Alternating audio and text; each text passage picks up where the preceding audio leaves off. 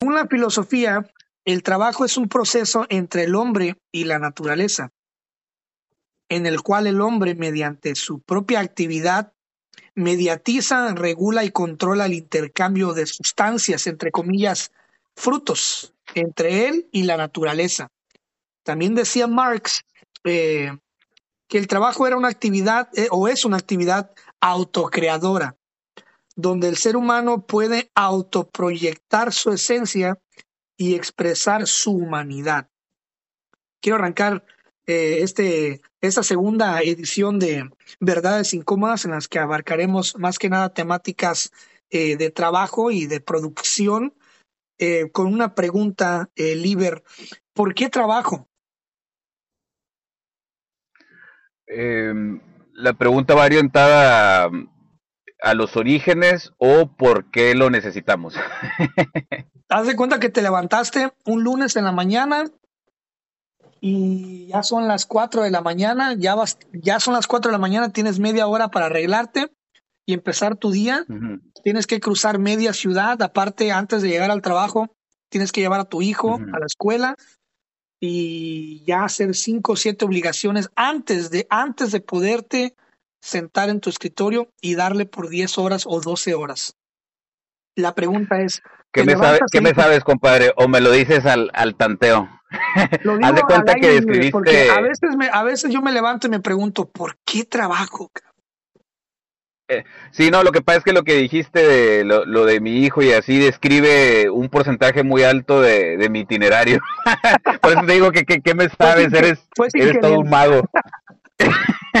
sí, hasta me asusté, yo dije, este hombre tiene ojos en todas partes. Muchas gracias, eh, antes que nada, por la, por la invitación, tener el gusto, el honor, el, privilegio de vuelta. Y bueno, ¿verdad? Pues te voy a, a comentar por qué trabajo, por qué trabajamos. Híjole, porque de alguna manera, directa o indirecta, queramos o no queramos, creo que es la forma en la que el ser humano se, se realiza, ¿no? Entonces yo tengo algo muy ligado, eh, más que ver el trabajo como un intercambio o producción, yo lo tengo muy ligado, no sé si sea una perspectiva filosófica, pero no sé, ¿verdad? pero lo tengo muy ligado al servicio. ¿Sí? Entonces, si, si servimos, como dicen por ahí, no, el hombre solo se realiza al servicio del hombre.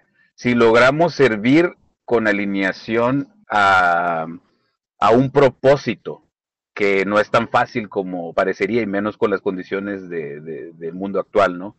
Y en consonancia con nuestras virtudes, parecería eh, romantizarlo, pero se dice tan bonito y tan fácil pero pues no sé cuántos casos, ¿no? Uno tiene pues la motivación de, de, trabajar en lo que la vida te va permitiendo. En mi caso, yo creo que he trabajado como en 10, 12 cosas diferentes para, para ganarme la vida, ¿no? Entonces es, algunas cosas sí están muy ligadas a tu propósito y las haces bien y dicen hasta casi casi las podría hacer gratis. Eh, y otras a lo mejor no es como que algo que te esté gustando mucho mientras lo haces o que estés en, en el mejor de los ambientes o, lo que sea, pero sabes que hay un intercambio ahí que te permite vivir. Entonces, eh, el hombre, viéndolo desde una perspectiva como proveedor, llega un momento en el que ya te, te disocias un poquito de, de toda esa cuestión de, sí, es que uno tiene que estar de acuerdo a una vocación y servir todo. El asunto es que, dadas muchas condiciones del mundo actual, un porcentaje ínfimo de la población termina siendo realmente lo que desea y lo que ama, porque hacer otras cosas a veces no te permite comer. Discúlpame lo burdo. Yo creo que nadie trabaja por gusto, ¿no? Eh, casi nadie. Eh, sí hay personas que, que, tienen mucho el don de, de, servir, servir, servir, servir hasta que ya no pueda.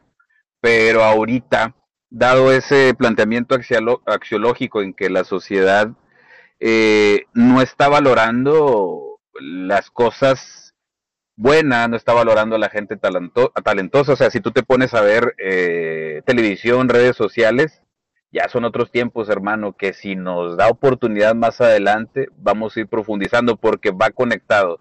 Va conectado lo que la gente ve, qué es lo que valora. Por eso, eh, los medios, las redes sociales, ya te dictan ahorita, aunque no queramos, qué da valor para la sociedad, qué cuestión es importante. Por ejemplo, ahorita, ¿no? Yo siento que muchos cantantes eh, se están retorciendo en su impotencia, sobre todo los que lo hacen bien, porque eh, el lip sync ahorita tiene mucho más peso en algunas redes sociales que desarrollarte como cantante. Yo me he fijado que gente que hace lip sync tiene millones de likes en la mayoría de los casos. En cambio, un profesor de canto, cosas así que veo que lo hacen espectacular muchos con gran técnica, a la gente como que ya no le importa, como que no valora eso. Entonces, como estamos en la etapa de la fachada, muchas profesiones, sobre todo artísticas, están siendo dilapidadas. ¿eh? Parecería una exageración, pero ahorita vivir de, del arte sí está muy difícil.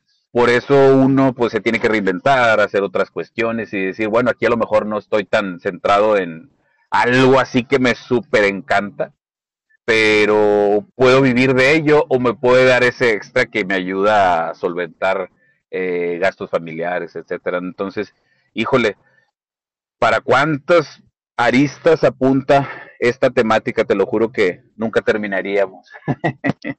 antes de, antes de seguir avanzando, quiero, quiero que nos regresemos a nuestra raíz, ¿no? Eh, yo creo y siempre he pensado y escuchando historias de mi madre, de mi padre, de mis abuelos, ¿no? Eh, sí. El inicio de todo en la vida es lo que va a definir el resto de tu vida. Es, es, es eso, por más que intento darle la vuelta y digo, no, pero es que no, sí. El inicio, a como tú hayas iniciado, ya sea tu carrera laboral, tu carrera sentimental, lo que sea, es lo que marca el resto, porque todo inicio es un choque traumático, ¿no? Es como cuando inicias a ir al gym, todo, cuerpo, todo el cuerpo te duele, güey, te duele la mente, te duele hasta el asterisco, todo te duele, güey, porque es un choque traumático. Después te duele el cambio de rutina, ¿no? Ahora tengo que manejar más lejos al gym, ahora tengo que gastar más gasolina, ahora tengo que ver esta, ahora... Entonces, eh, voy a poner un ejemplo alterno y luego mi ejemplo y quiero pedir eh, que nos confieses aquí cómo fue pues también tu inicio. Pero, por ejemplo, mi madre, ella inició a trabajar muy joven. Yo tuve, tengo todavía, gracias a Dios, todavía existe, pero tengo una madre que toda su vida, la mayor, la mayor parte de su vida, un poquito más de la mitad de su vida, eh, fue una de esas personas que les encantaba producir, güey. O sea, estábamos hablando de que dos, tres empleos. Mi mamá llegó a tener tres trabajos, güey. Este, y nada más la miraba una vez al día, una vez a la semana. Y si la miraba por la duro. sí, no, sí, en serio. Y si la miraba entre semana, era nomás llegaba, pum, pum, pum, pum, pum, se aseguraba que yo ya había comido y vámonos. Entonces, esa, eh, mirar eso me, me, me hizo tener una, de niño me hizo tener una percepción del trabajo como que muy triste, muy esclavizante, ¿no?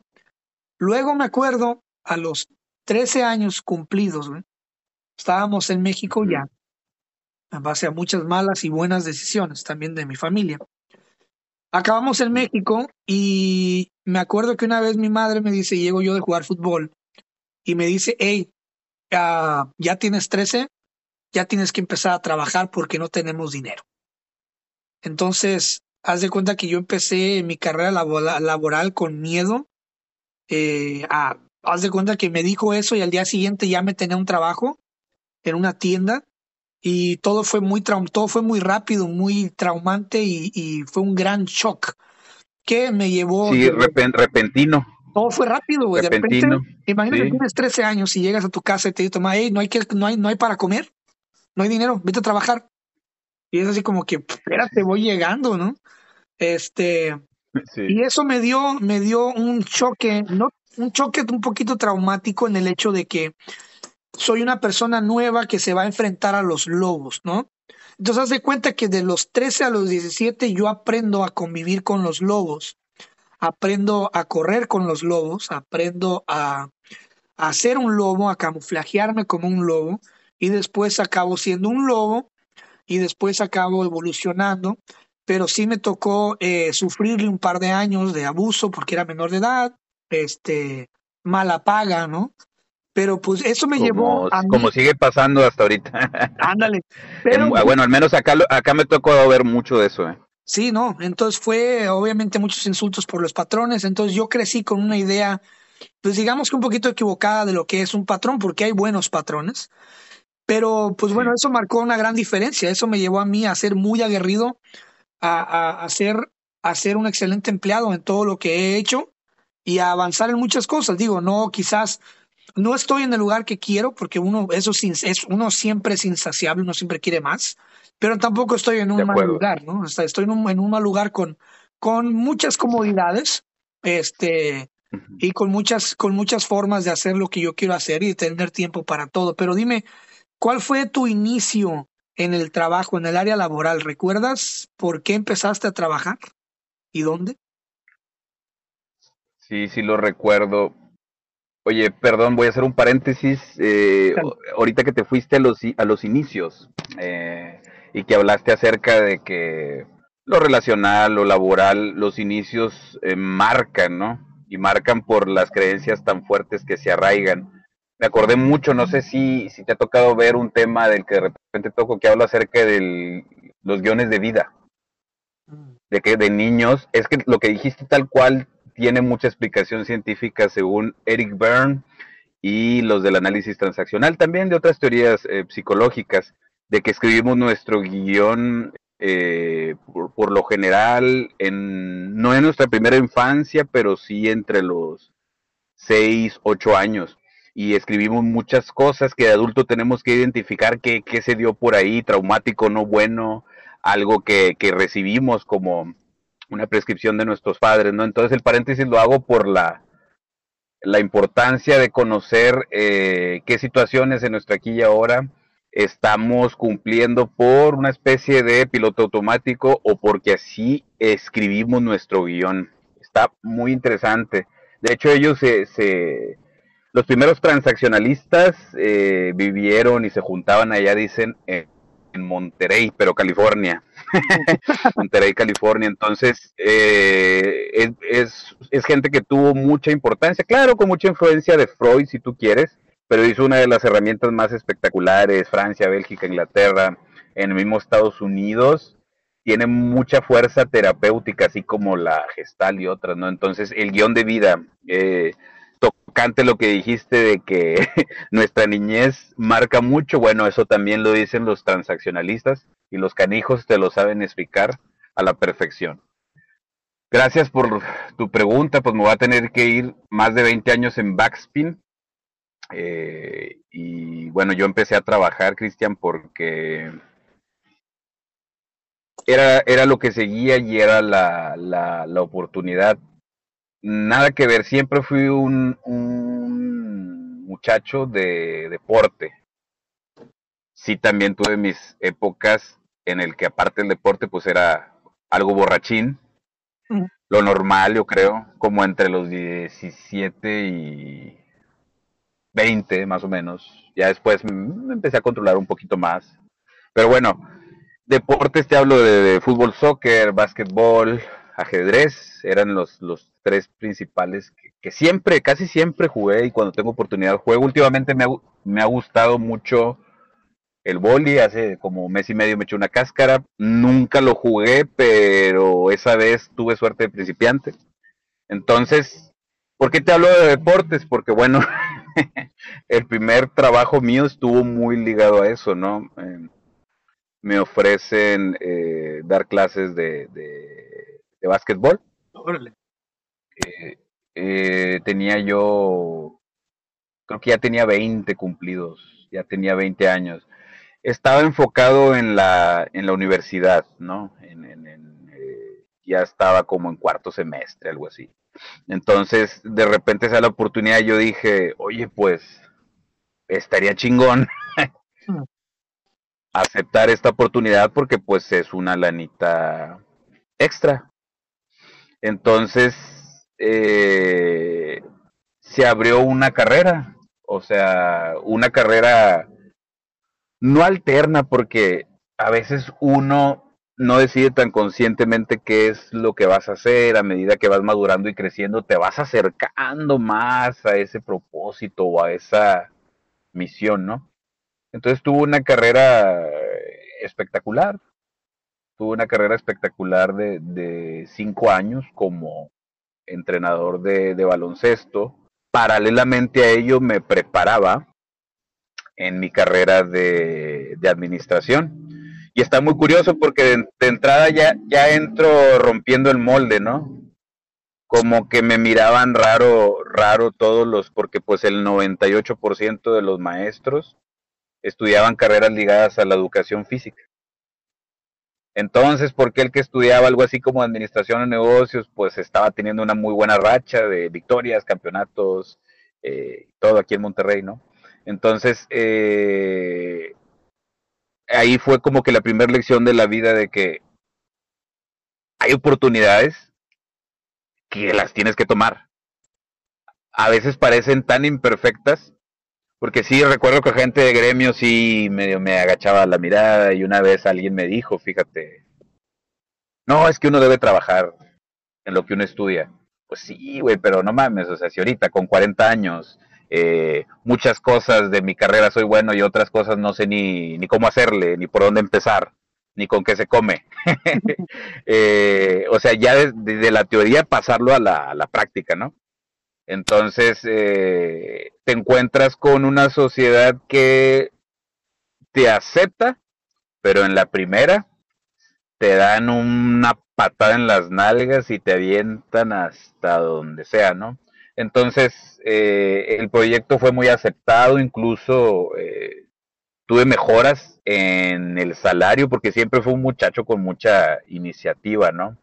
Entonces recuerdo que propuse, ya después ya tenía como dos años trabajando, de que tenía conocidos y no conocidos en el gremio, eh, todo eso, ¿no? propuse que, que se me aumentara el sueldo y gracias a haber pedido eso,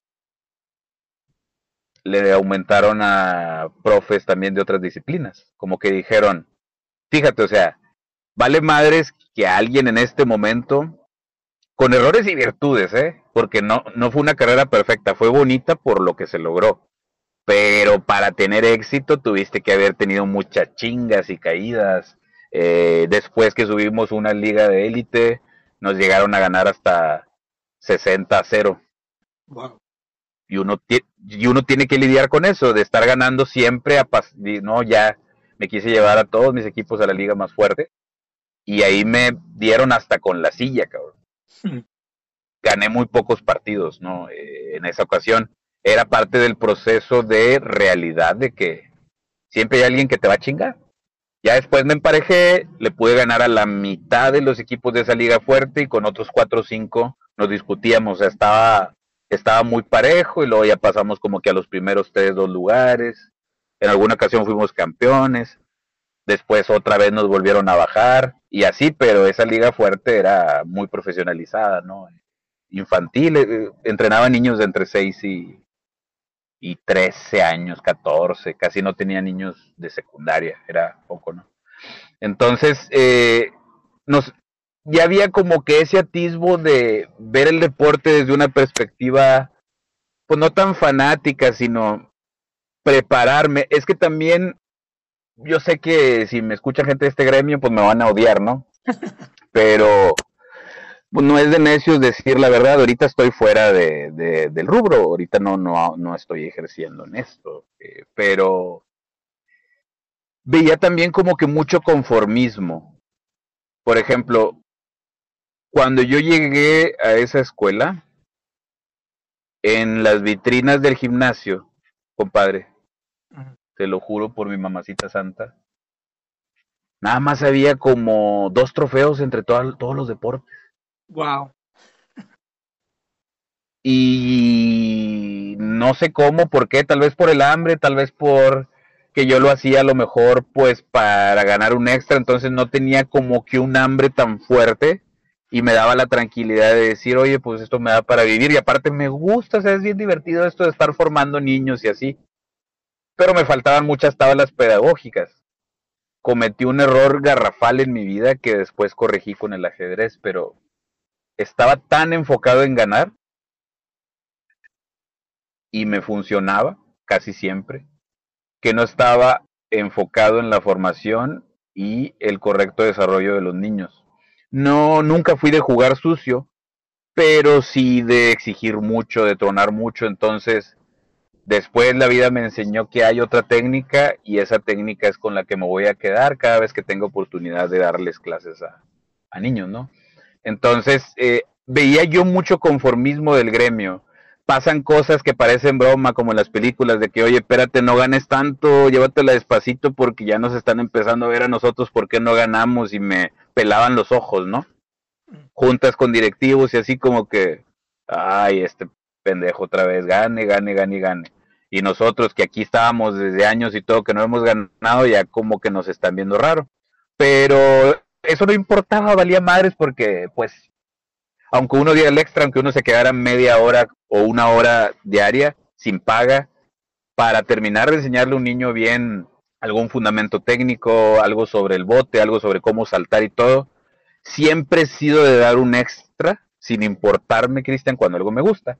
Entonces, eh, yo sé que a lo mejor algunos maestros normalistas y todo, ¿verdad? Pues sí, llega un momento en el que dicen, ese güey no es santo de mi devoción, pero pues yo la verdad también hubo gente con las que me, llevé muy bien, o sea, pese a no tener esa formación de, maestro. Y había gente que no le importaba, había gente que me respetaba, no por entrenador, me respetaba como persona. Había gente que no le importaba si yo había estudiado eh, cómo arreglar hornos de microondas o, psicología, economía lo que fuera, pero me trataban con un respeto increíble incluso gente ya grande, entrenadores, solían ser los un poquito más, más respetuosos conmigo en ese aspecto, ¿no? Porque había veces que tenías que reunirte con eh, maestros de las contras, hablar sobre las reglas de la liga y todo eso. Entonces, conflicto personal, gracias a Dios, ninguno, pero sí, pues miradas feitas y todo, pero pues uno decía, pues uno no es monedita de oro, uno tiene que seguir, ¿no? Entonces,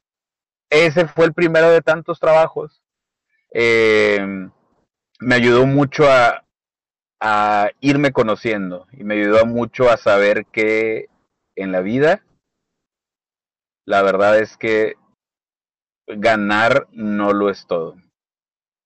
Ganar no lo es todo. A veces hay cosas más importantes que tienes que hacer, trabajar en, los valores de la juventud, enseñarles que forman parte por ejemplo, deportes en conjunto les enseñas a que son una pieza importante de, de algo, ¿no?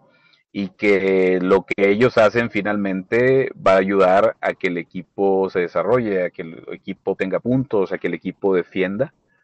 Y la vida después me dio la madurez de hacer ahora las cosas diferentes cuando después me dio la oportunidad ahora de entrenar ajedrez, ¿no? Entonces, mi primer trabajo fue como entrenador y dos años después, te tengo que confesar que empecé a ejercer como administrador. Entonces, era como un desdoblamiento. Te lo juro que esta rutina no me la vas a creer, ¿no? En ese entonces vivía con un primo, un hermano, andábamos de roomies acá en Monterrey, estudiábamos ahí en escuelas diferentes y, todo. También una hermana llegó a vivir con nosotros. Eh, llegaba de los entrenamientos en la tarde trabajaba un ratito en la mañana en la oficina y luego me iba a los entrenamientos y me echaba, pues yo sé que el consejo está muy malo, ¿verdad? Pero te tengo que decir la verdad de lo que hacía. A veces llegaba tan madreado que tenía que regresar como de cuatro a seis y media a la oficina a ver unos pendientes y cosas de facturación y hoy es que este cliente eh, te mandó un correo y ocupa que le dé respuesta, que el servicio y que aquí, que allá. Entonces, me echaba una michelada, así le hacía muchas veces. Llegaba a entrenar, me aventaba una michelada bien cargada y no sé qué efecto tenía en mí, pero me iba bien fresco a trabajar en la oficina. El efecto alcohol. Claro que ahorita todo eso, sí, te da mucha fuerza. No sé qué tiene en el fútbol o en el básquet, pero te echas a veces un traguito y andas con todo, ¿eh? Andas como nuevo un rato. El bajón te da ya hasta mucho después. Entonces, llegué a combinar las dos cosas y luego, bueno, ya también, como dicen, uno habla como le va en la feria, también está la parte fea. Resulta que después ahí, en ese cole, ya cuando había cumplido cinco años, ya me estaba desarrollando en mi carrera. Fíjate que sí ejercí tal cual como administrador, ¿no? O sea, de que si la facturación, de que darle la atención, programar eh, el aprovisionamiento a los clientes, trabajaba en cosas muy ligadas a, a servicios web, pero yo no programaba ni nada. Yo era el que manejaba las facturas, la cobranza, el, y a veces hasta la relación con los clientes, ¿no? Ahí me di la importancia de que si uno sirve bien, las personas aún después de muchos años siguen preguntando por ti. Entonces, eh, combiné las dos cosas, entonces eh, en el básquet, la verdad, para estar chavo, estaba ganando muy bien. O sea, como chavo dices, güey, o sea, en ese entonces todavía no estaba el país tan jodido como está ahorita. y te alcanzaba. Sí, sí, no, no, no. O sea, créeme lo que cuando estábamos mal, estábamos mejor, ¿eh? Y uno se da cuenta todo pasado ya cuando tienes perspectiva. No, este último pinche gobierno, una inflación disparada, o sea, tienes que hacer como tres cosas diferentes para sobrevivir y eh, escribir libros, eh, dar cursos, vender hasta mercancía y la chingada, porque si, y aún así, compadre, apenitas, déjame decirte, ya que entramos en confianza, ¿eh? está, está México ahorita en una turbulencia, ¿no? Eh, muy, muy... Híjole, la verdad es que ya he visto cosas similares, pero no tanto. Yo, yo la verdad te entiendo, porque mira, voy a, voy a poner aquí un caso, ¿no? Obviamente yo no estoy físicamente, yo no estoy físicamente allá, pero una extensión de mi carne, ¿no? Sí está allá, güey, que es la familia, ¿no? Mis papás y hermanos. Y me están diciendo que uh, le, llamo a mi padre, le digo, oye, ¿cómo estás? Hoy ando acá este, buscando tortillas. Dije, buscando tortillas. pero en la esquina tenemos una tortillería en la casa. No, no, es que el kilo está a 23 pesos ahí, güey y ando aquí buscando tortillas. Entonces, ¿cómo es posible que, que, ahora mi papá, ¿verdad?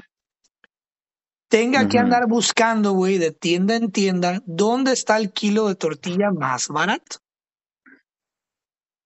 Es increíble. Sí, sí, y, y hace la diferencia, ¿eh? nosotros ahorita, bueno, el asunto que te platiqué de, de, lidiar con, con con enfermedad, ¿no? Con recuperación, cirugía. Sí. No, güey, o sea, la lana que te metes es impresionante.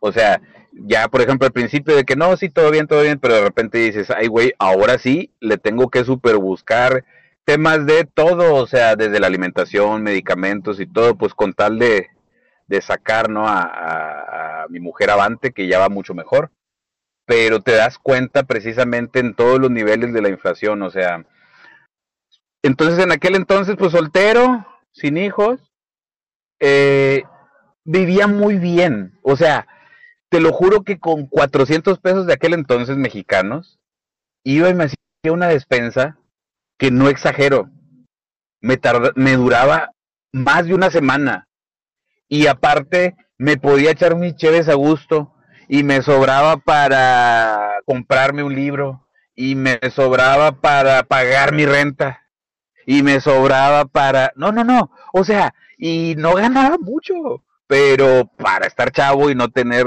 eh, en ese entonces responsabilidades, todo. Entonces, ¿cómo terminó esto? Ajaja, las historias tienen siempre dos lados, ¿no?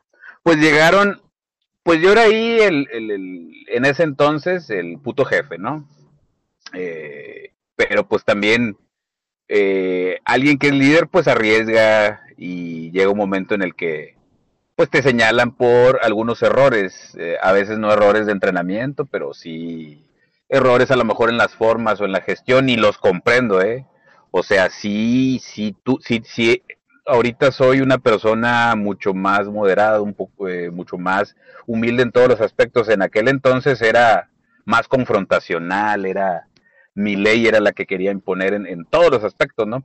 Entonces, pues como dicen, llega la horma de los zapatos y, entonces unos Mexican Americans llegan vendiendo espejitos que eran los mejores entrenadores y que habían estado en la selección de México y en Estados Unidos y bla, bla, bla, y que fueron excelentes jugadores. Porque, compadre, como ajedrecista y como basquetbolista, te tengo que decir que una cosa es formar y otra cosa es saber jugar. Yo conozco excelentes jugadores de ajedrez, excelentes basquetbolistas, con una forma física impresionante. Pero les das un grupo de, ni siquiera de, de 10 niños, de 3 niños a entrenar y no saben por dónde empezar.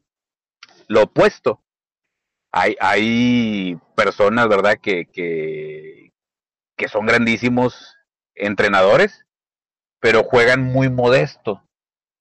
Puede ser que eso sea más parecido a mi caso. Juego bien, juego bien. O sea, por ejemplo, ahorita que no tengo una vida ligada al deporte, soy de los que de repente agarran un balón y me dicen, ah, cabrón, o sea, no estoy tan güey. ¿Por qué? Porque pues el, la memoria muscular, ¿no? Alguien que jugó toda su vida deportes, aunque ahorita ya tenga 40 años cumplidos, eh, pues no me veo tan pendejo cuando agarro una bola de boli, básquet, fútbol, pues la gente como que no se imagina, ¿no? Que, que detrás de este sexy puerco todavía hay, todavía haya todavía haya atisbos de, de un deportista, ¿no? Jugaba, no, no te voy a decir que mal, eh, llegué a jugar bien, pero no algo espectacular, como otras personas que ves, ¿no? Entonces yo estaba más enfocado en enseñar que en cuidarme físicamente y en entrenar yo. Entonces llegaron los espejitos y todo. Y pues sí vendieron con eso, vendieron con esos espejos de que por ser seleccionados y luego empezaban a meter su gente y todo. Y ahí me dijeron, Liber, aquí ya no cabe tu escuela, tu forma de enseñar. Y tal cual, me, una patada en la cola. Parte de la vida, gracias a Dios, tenía otro trabajo en oficinas y ya lo tomé de tiempo completo. Al año me encontraba padres de familia y me decían, oye, no, hombre, nosotros al principio bien contentos, pero después de los tres, cuatro meses, un desmadre. Alumnos que estaban grandecitos me empezaron a marcar. Imagínate. No, no, no. Los entrenamientos son una basura. Es gente que, que llega con aliento alcohólico, llegan como que salen de partidos, de entrenamientos y vienen aquí, entonces están bien cansados y quieren estar sentados todo el tiempo en la práctica. Tú eras un pinche loco que, que no nos dejabas y que siempre estabas trabajando en nosotros. Eso fue el caso de un alumno que me marcó por teléfono varios meses después de que me habían corrido, ¿no? Ya tenía como 14 años él y, y la verdad es que sí nos llevábamos fuerte y me dijo tal cual las cosas está viendo. No, pues eh, ya después me encontré unos padres de familia en una tienda y dijeron que desmadraron todo. Así es de que cuidado con los vendehumos, compadre, porque te lo pintan todo muy bonito, pero pues no, ser jugador de selección no significa que sabes desarrollar talento, ¿no? Al menos que se hayan preparado después, pero según fuentes muy cercanas que me abordaron, hicieron desmadre, entonces eso lo eso que viví en esa ocasión me tocó vivirlo otras cinco veces más en otros trabajos, en otras etapas. Eh, y uno, lo primero con lo que tienes que lidiar es saber que no toda la gente va a estar de acuerdo, aunque hagas las cosas muy bien. Sabes que siempre vas a tener detractores y que a veces en este país, por la cultura, y te lo puedo explicar tal cual, ¿no? Eh, como lo dijo Octavio Paz, como lo dijo muchos, o sea, normalizan la mediocridad. Entonces, con el síndrome de Procusto, toda persona que empieza a hacer las cosas distintas, pues de volada lo quieren aniquilar, ¿no? Entonces, está muy ligado al cangrejismo, ¿no? Una cultura mexicana y todo. Y también eh, las ganas, las ganas de hacer las cosas bien es algo que siempre, siempre, siempre me ha, me ha distinguido. Porque, ojo, que tengas ganas no significa que lo vayas a hacer bien. Y muchas veces he hecho unas cagazones grandísimas. Pero esas ganas de, de, de, de, destacar, de decir, oye, yo no vengo aquí nada más a ganar un sueldo. O sea, yo quiero, al mes ya estar marcando este tipo de diferencia, quiero hacer esto y lo otro. Entonces, eh, a veces ni con resultados, está bien raro lo que te voy a decir. A veces ni con resultados te desarrollas muy bien en, en un trabajo, ¿no? Entonces, así estuvo más o menos mis primeros acercamientos con el tema del trabajo para ya no extenderme innecesariamente. No, no, tranquilos, estamos aquí pasando un buen momento. Tocaste varios Muchas puntos. Gracias. Tocaste varios puntos y quiero aquí los anoté. Pero ¿cómo fue tu experiencia? ¿Cómo fue tu experiencia o cómo ha sido si es que todavía sigues eh, en la oficina? O sea, en, algún momento eh, te llegaste a, a, considerar, a considerar un Godines ¿En algún momento tu mentalidad cambió? ¿En algún momento fuiste un esclavo del sistema? Eh, ¿Cómo ha sido tu, tu, tu, proceso de oficinista? Ah, caray. Y esta es de las preguntas más interesantes, ¿no? Yo creo que sí me la vas a creer. Mm. No estoy, no estoy hecho, sí lo he hecho por tragar, hermano. Sí lo he hecho por tragar, sí he sido godines si he sido Godines. Pero si vieras qué mal se me da, compadre. Eh, de chavo se me dio por la energía y las ganas. ¿No? Sí, claro. Pero ya más viejo que uno es un saco de mañas. un saco de mañas. Si vieras qué, si vieras qué problema se vuelve eh, en ambientes de trabajo hostiles, ¿no? Cuando quieres hacer las, las cosas a tu manera, porque acá en Monterrey creen mucho, creen mucho en el látigo. Entonces, imagínate, ¿no? Me tocó agarrar dos jales, eh, uno fue de meses y uno de un poquito más de un año, donde yo era como que, sí, el, el especialista en desarrollo, el gerente de desarrollo, el que va a tener bien a la raza, como veían ahí mi palmarés con todo el tema este de los cursos, el desarrollo humano, la, la filosofía de, del respeto, los valores, veían todo mi, mi, mi bagaje en ese, en ese tema, ¿no? Que, que había formado mucha gente, que hasta había dado algo de consejería, entonces decían, ah, pues nosotros les damos con el látigo a la gente y que el Iber los trate bien. Entonces yo me convertí como en terapeaba a la gente que le estaban dando por un lado por el látigo. Entonces es imposible, compadre. No puedes pedirle a la gente que dé buena cara y buen servicio hacia todos lados si por un lado le estás mostrando una pistola y por el otro lado le estás dando flores. Entonces, eh, no, pues imagínate, ¿no? Cuántas cosas no he vivido en ese aspecto y no, güey, no se me da. Te lo digo así ya sin paliativos, o sea, si tú me dices, Liber, o sea, mañana, güey, se va a acabar el mundo en dos años. Entonces, pues para que le dejes un patrimonio a tu hijo, te tengo este jale en Monterrey, no me digas cómo te lo conseguí, vete a una oficina de estas características, pa, pa, pa, pa, y todo. Depende, porque tengo un colmillo para darme cuenta qué tipo, de, qué tipo de empresas son más tóxicas que Chernobyl. Me doy cuenta desde, desde el primer contacto, eh, modestia aparte, di muchos talleres y cursos de servicio al cliente. Entonces, en México, ni siquiera saben entre el 60 y 70% de las compañías que hay algo que se llama servicio interno. Los de recursos humanos, que son el gremio más estúpido y retrógrada que puede existir en México, y lo digo y lo sostengo, tengo muchas pruebas, ellos nada más son como perros de reserva de los dueños. No saben, al momento de traer plantilla, en cubrir ciertos puestos importantes o no tan importantes de trabajo, no saben que también tienen que servir a él, es como un cliente interno tuyo. Claro. Entonces, como no conocen de servicio interno, es un ciclo, es un círculo vicioso. ¿Cómo se convierte en virtuoso?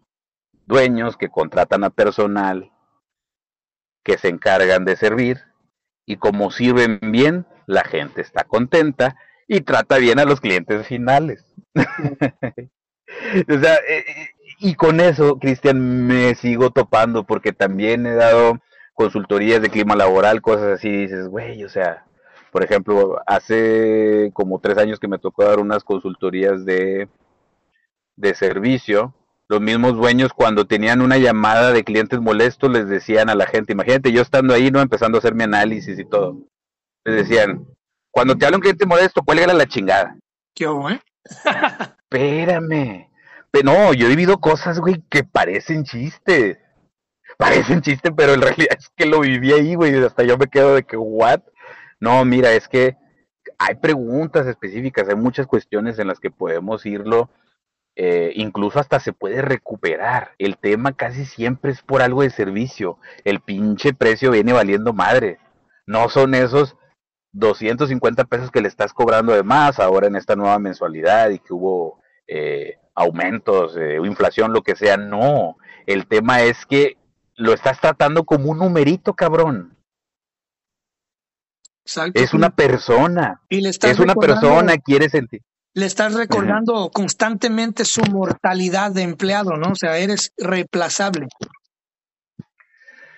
Ándale, y, y en base a eso negocian la gente acá. Acá, por ejemplo, por más bueno que seas, es de que, ay, güey, o sea, te vamos a pagar poquito porque créeme lo que hay tanta hambre y se aprovechan un chingo de eso en mucho tipo de empresas, tecnología, manufactura y todo. Y si no, pues traemos a alguien, de afuera. Ahí sí, al extranjero le pagamos sus, 50 mil al mes. A ti te vamos a seguir pagando lo básico para que vivas y para esclavizarte. Entonces, híjole, hermano, no sé si me lo vas a preguntar, pero el axioma no da, ¿no? O sea, eh, yo creo que sí me lo ibas a preguntar, pero pues me voy a adelantar tantito. Son 11, eh, estamos hablando de 11 horas diarias, güey, el promedio. O sea, 11 horas diarias está cabrón así. Eh, hay chambas que, que está yendo la gente a trabajar hasta 55 horas a la semana, güey. 55 horas a la semana y a veces ni siquiera les dan una hora al día para, para la comida. O sea, están excedidas en el tiempo, y las formas. Y el estrés no solo es una constante, güey. Que los jefes pendejos te estresen es un requisito. Porque todo el mundo viene con, todo el mundo viene con su... No, no obstante, tienes que aguantar la carga el, de tus propios problemas, sino que también siempre, y quiero preguntarte, ¿por qué siempre cuando a alguien lo paran arriba de un ladrillo, o sea, cuando a alguien le dan un puesto un poquito más arriba, ¿por qué siempre en el 99% de los casos lo primero que hacen es vengarse de otras personas, ¿verdad? Rencores guardados y irradiar, a llegar a hacer cambios con sus pinches personalidades. ¿Por qué todo el mundo espera ascender para derrochar su personalidad? Su verdadera personalidad. Híjole, compadre. Eh, qué, qué, qué bonito y qué inteligente lo planteas. Dicen que el poder es una virtud en la gente preparada en la gente noble, en la gente con vocación. Pero es el peor horror en las personas que no saben servir, en las personas que llegan, porque acá en México, pues yo creo que sí sabes, te pesa más el a quien conoces. Claro. Oye, pues, y perdón que lo diga al aire, pero si estás tantito morenito, no aspires, o sea, te vamos a contratar aquí de técnico. Sí, estudiaste hasta maestrías en telecomunicaciones y en informática, la chingada, pero tú vas a estar aquí arreglándonos las compus, todo el tiempo te vas a estar metiendo una chinga y no vas a subir por ahora porque estamos trayendo un jefe eh, blanquito de allá, de, de, de, de, familia clase media alta, de allá de, de tal ciudad, entonces él ya le teníamos prometido ese puesto y todo, no hombre, pasa súper seguido, súper seguido, ¿no? Entonces, ¿por qué es que no es el trabajo, no es, no son las redes sociales, es, eso se lo estaba comentando ayer a, mi mujer Regina. Lo que tú dices es precisamente porque la persona ya va corrompida, porque es alguien que no tiene valores. O sea, no es el tema de un trabajo el que te corrompa. Tú ya tienes muchas cuestiones antes que no trabajaste en ti de forma espiritual, de forma de, de vocación, o como fuera, y como no trabajaste en eso, eh, estamos eh, con esas consecuencias, ¿no? Porque acá no hay líderes casi, compadre. Hay pocas empresas que lo están logrando. Acá en México hay un chingo de jefes, güey. El famoso jefeo. Acá nadie es ejemplar. Acá, por ejemplo, un y no sé por qué la raza es así. Yo, por ejemplo, o sea, si de repente en un jale me toca, aunque no sea mi chamba, ayudarle a alguien a, acomodar su lugar de trabajo, su computadora, porque en ese momento tengo el tiempo, yo no lo veo como malo, ¿no? Eh, gracias a Dios, haber sido arrogante en alguna etapa de mi vida, hace casi 20 años, eh, me ha ayudado ahorita que esa no es la respuesta, compadre. Uno tiene que ser siempre con el corazón más humilde que se pueda y es solo así como podemos servir a otros, amar a otros. Eh, y aquí, fíjate, acá está el más chimuelo masca. Curiosamente, los más pendejos son los menos humildes. ¿Por qué, ¿Por qué lo crees tú, Cristian? Porque son personas que no esperaban que por ser amiguito de así y así fueran a tener tanto poder, entonces se marean tú ves, ¿no? Por ejemplo, ves muchos puestos de trabajo y dices, no mames, ese güey, o sea, ni hablar sabe, ni escribir sabe, y otra persona con doctorado que trata muy bien a la gente, y ahí está en un puesto, pero que sin relevancia, cobrando salarios de hambre, ¿no? Y acá en México se da mucho eso, o sea, a los burros les va muy bien, mira, chécate la cuatrote, chécate quiénes nos gobiernan. Exacto. Y desde ahí te vas al ejemplo. ¿Por qué? porque es la esencia de México. O sea, eh, Mierdena, este partido que nos gobierna, eh, trae esa esencia del mexicano resentido que dice, pues a lo mejor yo no estudié, pero, ay, es que los fifís son culpables de todo, el neoliberalismo es culpable de todo. Y en lugar de estarse preparando para no ser pendejos toda la vida, romantizan la mediocridad, el conformismo y dicen, todos aquí mejor sin hacer nada. Y, y, toda aquella persona que muestre, que toque al Mesías, al presidente con el pensamiento. Entonces, perdóname por hablar de esto, pero si tú extrapolas esa información a las realidades laborales, que es una secretaría, es una chamba. Eres el gestor de, por ejemplo, no sé si todavía exista como tal, pero comunicaciones y transportes. Estás. Oye, Secretaría de Gobernación, oye, esa política interna. Entonces estás hablando de gente que debe tener tablas y la manera de trabajar, de organizarse, de tener talento, de desarrollar algún don, si se puede, si no lo tienes. Pero es precisamente eso lo que les conviene, dar el ejemplo a la gente de que, mira, si eres mediocre, te va bien en la vida. Si, si en este país eres mediocre, te va a ir muy bien. Si no aspiras a nada, te damos tu bequita, te damos tu prestación y no pasa nada. Entonces mucha gente dice, ¿para qué aspiro a más? Mejor adulo al gobierno y estiro la mano.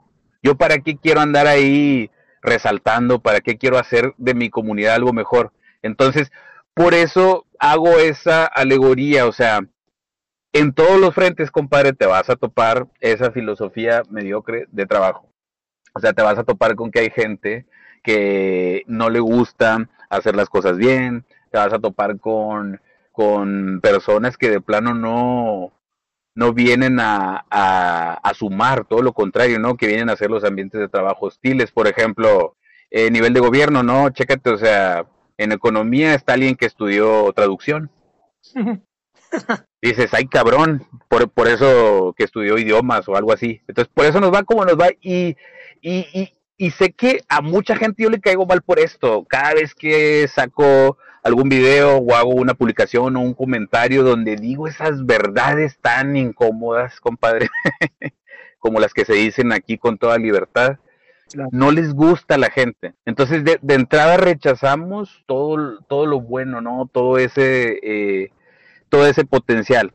Aquí, por ejemplo, en este gobierno la gente talentosa no cabe no cabe. Y si te pones a ver, o sea, eh, simplemente en educación, eh, la nueva titular de educación, ¿no? Una mujer que ni hablar sabe, yo creo que ni sabe cómo se llama.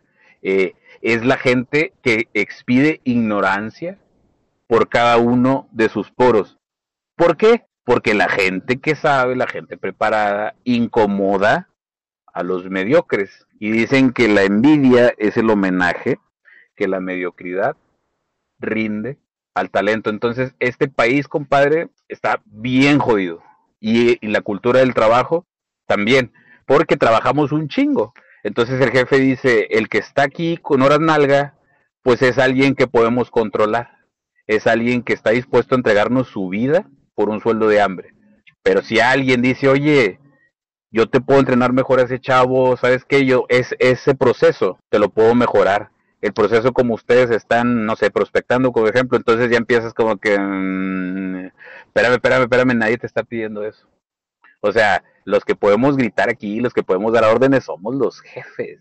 Los que, y a veces los jefes son los mismos dueños, a veces sí contratan a alguien para que le grite a la gente y todo. Entonces, contados con los dedos de una sola puta mano, te podía hablar de empresas ejemplares. Acá es un mugrero, o sea, desde el clima laboral, desde la paga, desde todo. Y muchas de esas empresas que son mugreros se dicen great place to work, o no sé cómo se pronuncia. The great place to work. Y ah, mencionabas al principio de lo, el efecto fachada, ¿no? Este, de que, Ajá. por ejemplo, yo vivo aquí cerca de Silicon Valley y de hecho, pues, sí. me la paso ahí. Este, y todo el mundo se ve, todo se ve bonito, se ve aesthetic, como dicen por ahí, ¿no? todo se ve aesthetic. Se todo puso mundo, de moda esa palabra. Sí, ¿no? Todo se ve aesthetic, aesthetic. Todo el mundo con sus pinches pelos rosas, pelo azul, ah, qué chido que te dejen venir en falda y eres vato y así acá, y todo el mundo tras millennial, ¿no? Y todo acá chido, ¿no? Qué bonito. qué, qué, qué, qué, qué empresa tan amorfa, qué, qué, qué amalgama de, de, de, wow, me dejan ser, me dejan ser yo, ¿verdad? Sí, pero llegas, te sientas, Ajá. empieza el timer y ¿qué crees? Ajá. Tú dejas de ser tú. Ahora tú eres el timer. Ah, no, pero es que ahí nos dejan dormir y hacer yoga, sí, güey, porque, o sea, tu, tu, tu rutina laboral nunca termina. ¿Entiendes? Ah, pero es como que en tu tiempo, ¿no? Claro. O sea, sí puedes hacer yoga y todo, pero es un tiempo que no está como que contado en lo laboral, por así decirlo. Claro, no, no, y hay, hay, no sé si has visto TikToks, pero hay TikToks de gente que trabaja en Google, que trabaja en TikTok, que trabaja. Dice, un día, un día trabajando en TikTok, llegué a las 8 de la mañana, eh, voy al refri y me agarro, me agarro un Red Bull y una manzana. Este, trabajo, luego corte, y luego fuimos por pizza y fuimos por esto, y todo bien bonito, ¿no? Pero mm. realmente lo que hay detrás sí. y la presión, porque hermano, si tú crees que en Monterrey hay una cultura de que, hey, no te gusta hacer esto, eres reemplazable, acá es muchísimo peor. Te voy a decir por qué. Porque ahora traes a todos los hindúes de la India, ¿verdad? Todos los indios de la India. Acá también ya hay, ¿eh? Oh, no, sí, olvídate, ellos están dispuestos a trabajar por un peso, güey, por un dólar. Sí. Les vale madre porque cualquier cosa es ganancia comparado a lo que se vive en la India. Entonces, está canijo. Ajá. Está canijo. Órale. Fíjate, ahorita, ahorita el, el, el tema, ¿no? De, de, de quiénes, quiénes to toman la, la chamba. Eh, a que uno se encuentra absolutamente de todo, pero lo que está criminal es que eh, a lo mejor allá con dólares, eh, perdón, perdón, pero digo, siempre hay que tratar de marcar las diferencias, ¿no? Allá de igual manera, pues finalmente es en dólares y sí, la economía de Estados Unidos está mucho mejor, la de México, que la de México. Por ende, esos dólares te van a rendir, aunque sea un poquito más allá, aunque también sabemos que hay ciudades muy costosas y lo que sea. Pero voy a hablar aquí sí un tema medular que hasta nos va a sacar lágrimas, ¿no? A ver. Toda la vida que le entregamos no ha sido tanto mi caso porque si suma los años de mi vida que he sido Godines, pues no son muchos, yo creo que no suman ni, ni ocho, porque he hecho otras cosas por mi cuenta, muchas. Pero así Godines de una oficina, de este es el jale y todo, yo creo que te sumo como ocho años. Porque no es lo mismo cuando te godineas tú solo, que tú mismo en tu casa pones tu tipo medio oficinita y ahí tu compu adecuada para el jale, los celulares y hasta pones un escritorio y ahí dices, ah, mira, voy a poner aquí los, los títulos. No, no te creas, no. Eso, eso, eso, no sirve para una chingada y menos por acá. hay, hay países donde sí pesa, ¿no? Sí pesa lo, lo, lo que estudiaste. Acá a veces hasta te juegan contra. En un currículum, cuidado que pongas eh, más de un idioma, cuidado con poner posgrados, porque yo he escuchado en voz de gente de recursos humanos. Y me lo han dicho así a la cara. Yo no me voy a traer a alguien que me puede quitar y dejar el día de mañana. Tiene una mentalidad tan retrógrada. Está, sobrecalificado. Sí, exactamente. Entonces, eh, ponen a mucha gente, por ejemplo, acá, ¿no? Eh, yo he estudiado muchas herramientas de psicología, entonces acá tienen eh, mucha fijación en que los psicólogos, si tú pones a ver a quienes contratan para recursos humanos, la mayoría son psicólogos, sí, también de comunicación, también de, de, otras áreas, pero si te pones a ver porcentaje, la mayoría de los que contratan en jefaturas o gerencias de recursos humanos son psicólogos pero muchos de ellos, no todos, no quiero caer en el error de generalizar, pero si vieras qué mierdas de personas son. Y tienen más problemas incluso que personas no psicólogas. tienen más issues, tienen muchos pedos, muchos pedos. Incluso, o sea, a mí me ha tocado, estos son los que no son tan malas personas, psicólogos, que me piden como que una opinión, algún tipo de consejería y todo, más desde orientación, coaching, por así decirlo, no me gusta casi decir coaching, pero por decir, porque tienen demasiados problemas, ¿no? Entonces aquí el psicólogo lo educaron para, sales, entras a una empresa, y si no te vas a dedicar a la pedagogía, vas a entrar recursos humanos, y tu jale es ser la persona más nefasta posible. Y tengo pruebas. Y si vieras la mayoría de encuestas de satisfacción, lugares y todo, como la esencia de la gente eh, ahorita pues México está patas para arriba. Eh, eso se ve en los ambientes laborales, o sea, claro que hay lugares que sí están padres para trabajar, pero son muy poquitos, ¿no? Y entregas una vida, una vida que se te va y que te pagan y que mm, la mayoría de las veces ni te alcanza, ¿no? Entonces, eh, el mexicano es huevón, no hay peor mentira que esa. No hay peor mentira que esa. Si vieras que la mayoría de las ciudades, sobre todo Monterrey por el tema de la competitividad, México en cuanto a horas de trabajo es de los países que más horas está la gente. Claro, estar muchas horas sentado no significa que seas productivo. Y ojo, puedes producir, pero no puedes ser efectivo. Entonces, ¿qué es lo que hace uno contraintuitivo? pues uno les propone la ley de Pareto, enfocarte en ese 20% de, de cuestiones que te van a ayudar a que no te chingues tanto y que obtengas casi los mismos resultados que tener ahí a la pobre gente 11 o 12, o 12 horas al día de lunes a viernes. Mira, hay trabajos, he visto un chingo de trabajos así, que entras a las 8 de la mañana y sales hasta las 7 y media de la tarde. Y a veces te dicen que ni siquiera puedes comer, que nada más te tomes media hora porque porque la carga está muy grande. Entonces, eh, eso es lo primero que tenemos que saber diferenciar. El mexicano sí está dispuesto a trabajar para ganarse la vida, porque asociamos el trabajo a sudor, a chinga. Pero no todo lo que hacemos, lo que producimos es así. También existen trabajos intelectuales que no sean tan valorados en este país. Bueno, es cosa aparte, ¿verdad? pero no todo se trata, tiene que haber de todo tipo de profesiones, tiene que haber gente que se encargue de pensar un poquito más, y sí, se escucha mal, pero pensar un poquito más por los demás, para crear reglas de personas que están un poquito más preparadas para ayudar a hacer una comunidad mejor, pero acá el que sabe te lo tratan como perro rabioso, a patadas. Y intentas tú demostrar con hechos cualquier situación, cualquier tema y te quieren bajar, te quieren bajar te silencian. Mira, no nos vayamos tan lejos. Yo cuando hablo, saco temas de, de, presidente o lo que sea, a veces no utilizo insultos y me llegan mensajes de, de personas insultándome. Y a veces, y a veces hago publicaciones en las que ni siquiera digo nombres, güey. Y son tan pendejos que se delatan solos. O sea, que, que, que solo se ponen el saco de, de, de, ser ahí los lisonjeros de un gobierno eh, de incompetentes, todo. Entonces esa incompetencia, en México si la ves en esas esferas, del gobierno. Imagínate, compadre, los simples mortales. Ese es el ejemplo mediocre que damos. Así es, y así también para el exterior.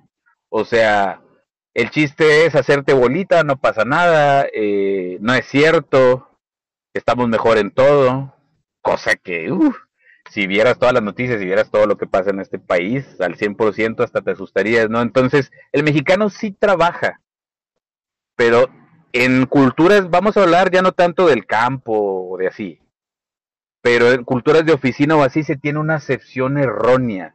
O sea, horas nalga no es igual a productividad. Hay maneras, hay axiomas que nos pueden ayudar a mejorar en que con menos horas se cumplan muchos objetivos. Pero no sé por qué, compadre, a lo mejor tú me lo sabes contestar. No sé por qué les gusta en muchos países y acá también esclavizar a la gente innecesariamente. Incluso a veces que no tienes casi jale, ¿eh? A veces tiene mucho jale, pero a veces no pero no te dan salida o no te dan un permiso. Fíjate qué curioso. Tal parece que quieren que desgastes todo tu tiempo, toda tu energía, para que no busques mejorar tus condiciones con el tiempo que te sobra y que sigas aceptando un sueldo que solo te autoesclaviza. Porque ese es su ciclo de pago, cosas, pago cosas, sí, pagas cosas, güey, pero ¿qué te está quedando para vivir? Ya, ¿Sabes por qué lo hacen? ¿Por qué, compadre? Te lo digo desde una postura de management, de management, ¿ok? De, gerencia. Lo hacen, sí.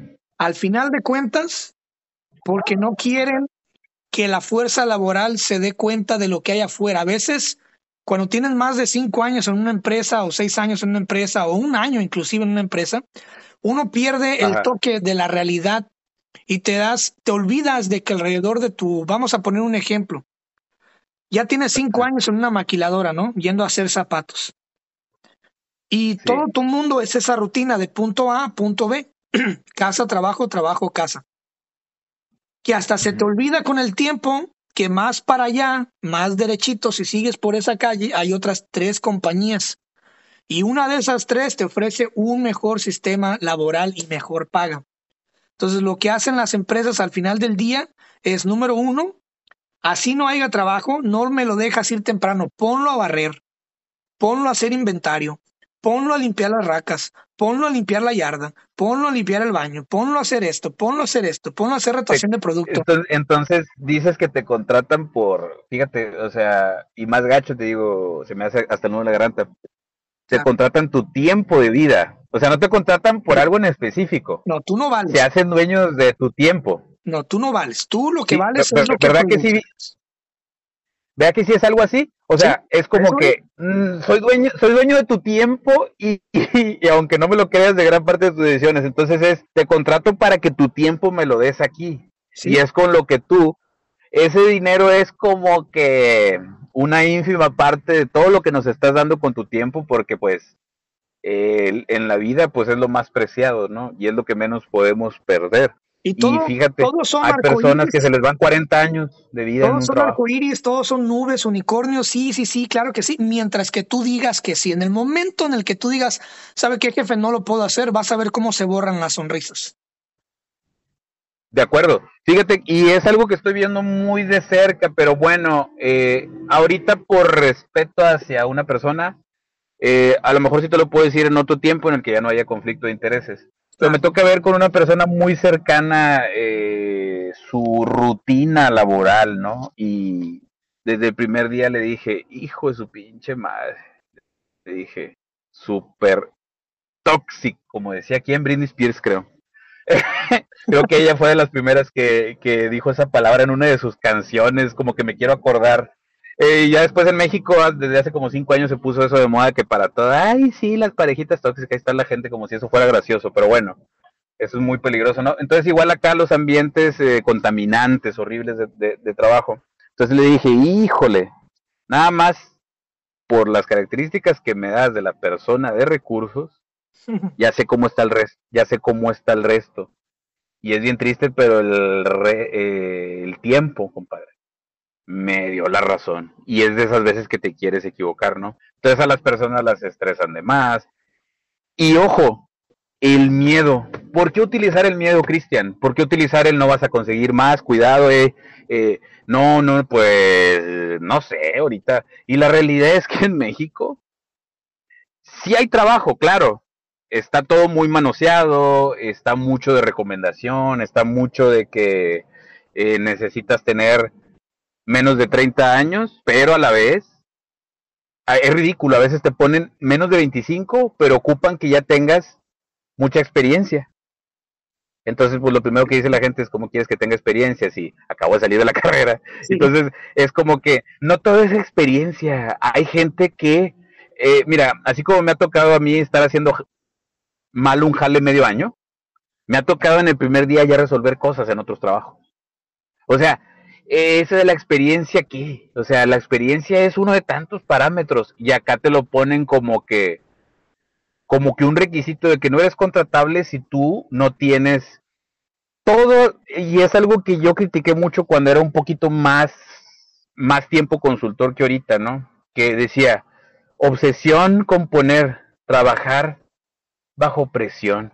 Qué pendejada tan más grande. O sea, ¿por qué todo lo tienes que ver desde esa perspectiva, desde esa nube negativa en la que la gente se te enferma, chingada madre?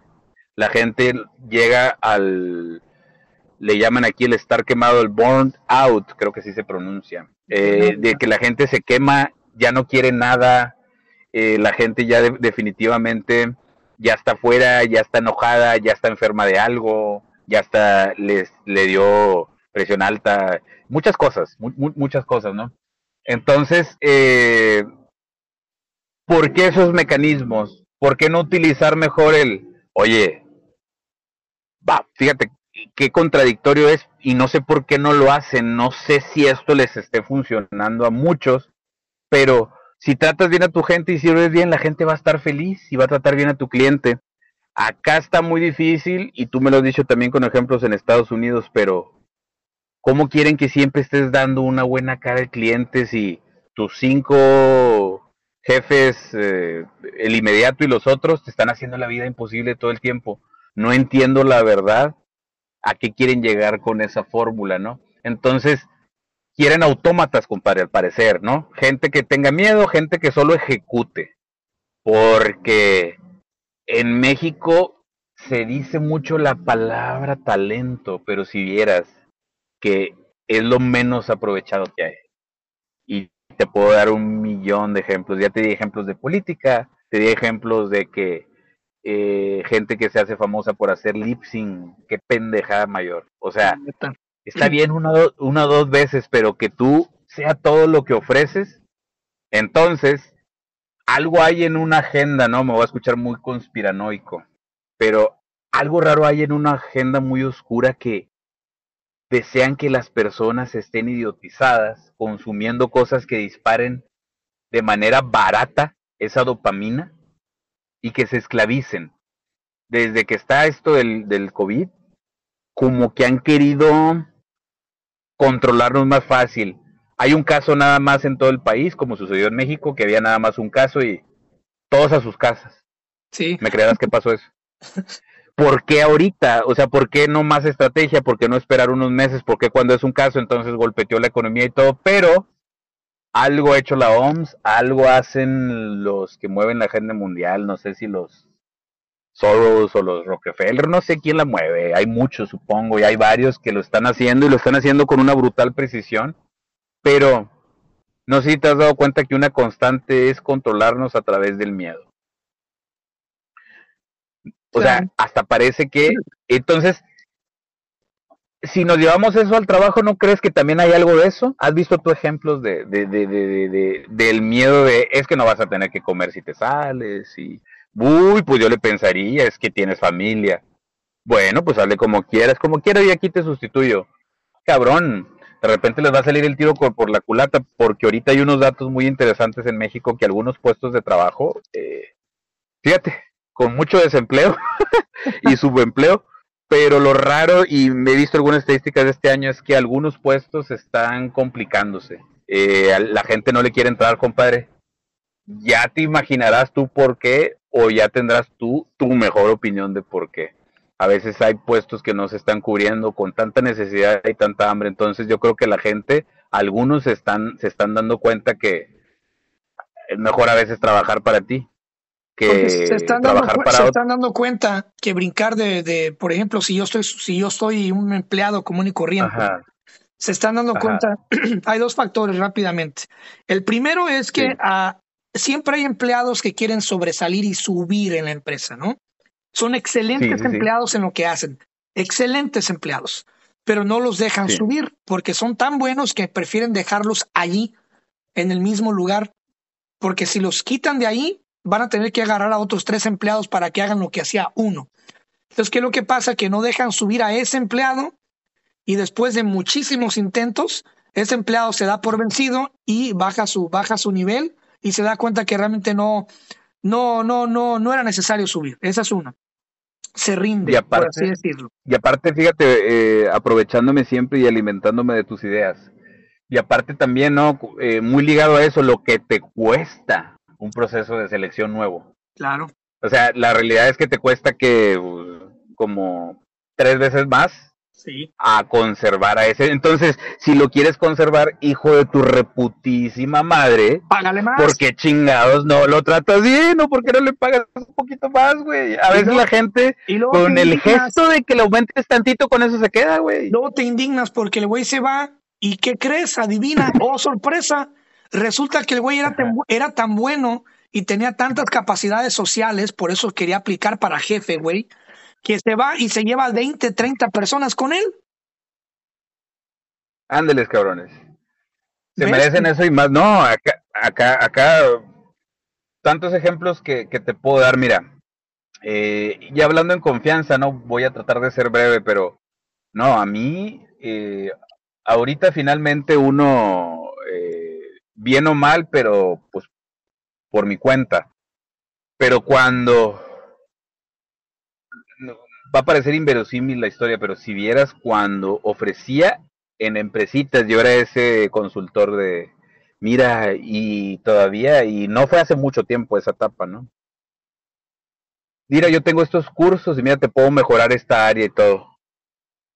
Si vieras, compadre, me cerraron como mil puertas, nada más como en dos o tres eh, me dieron oportunidad de trabajar, de darles mis, mis, mis servicios y todo eso, ¿no? Entonces, eh, porque todos esos mediocres creen que uno les va a quitar la chamba y uno iba, ¿sabes para qué? Ayudarles. Oye, ¿quieres tener gente más productiva? ¿Quieres tener gente que se lleve mejor? Mira, yo tengo este certificado, doy este curso, estoy esto y todo. Entonces, y ahí te va lo más raro, güey hay, hay dueños muy desenfadados de algunos negocios muy rentables. Finalmente Monterrey es una ciudad donde hay lana. Se mueve lana hasta en las peores crisis. Cuando hablaba con los dueños, era cuando me daban los proyectos de cursos, de comunicación, liderazgo, servicio al cliente, eh, ventas, eh, muchos cursos que lograba eh, acomodar, ¿no?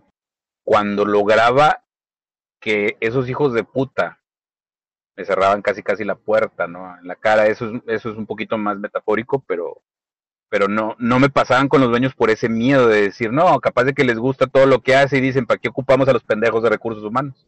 Claro. ¿No? Pero yo iba a ayudarles a todos, incluso sobre todo a los de recursos humanos, para que gestionaran mejor ese clima laboral, temas de comunicación y todo, cursos probados, cosas que ya han funcionado. Entonces, pocas empresas, gracias a Dios, las pocas que me pasaron chamba, me pasaron mucha chamba porque les gustaba el, proyecto. Pero curioso, cuando hablaba con los dueños.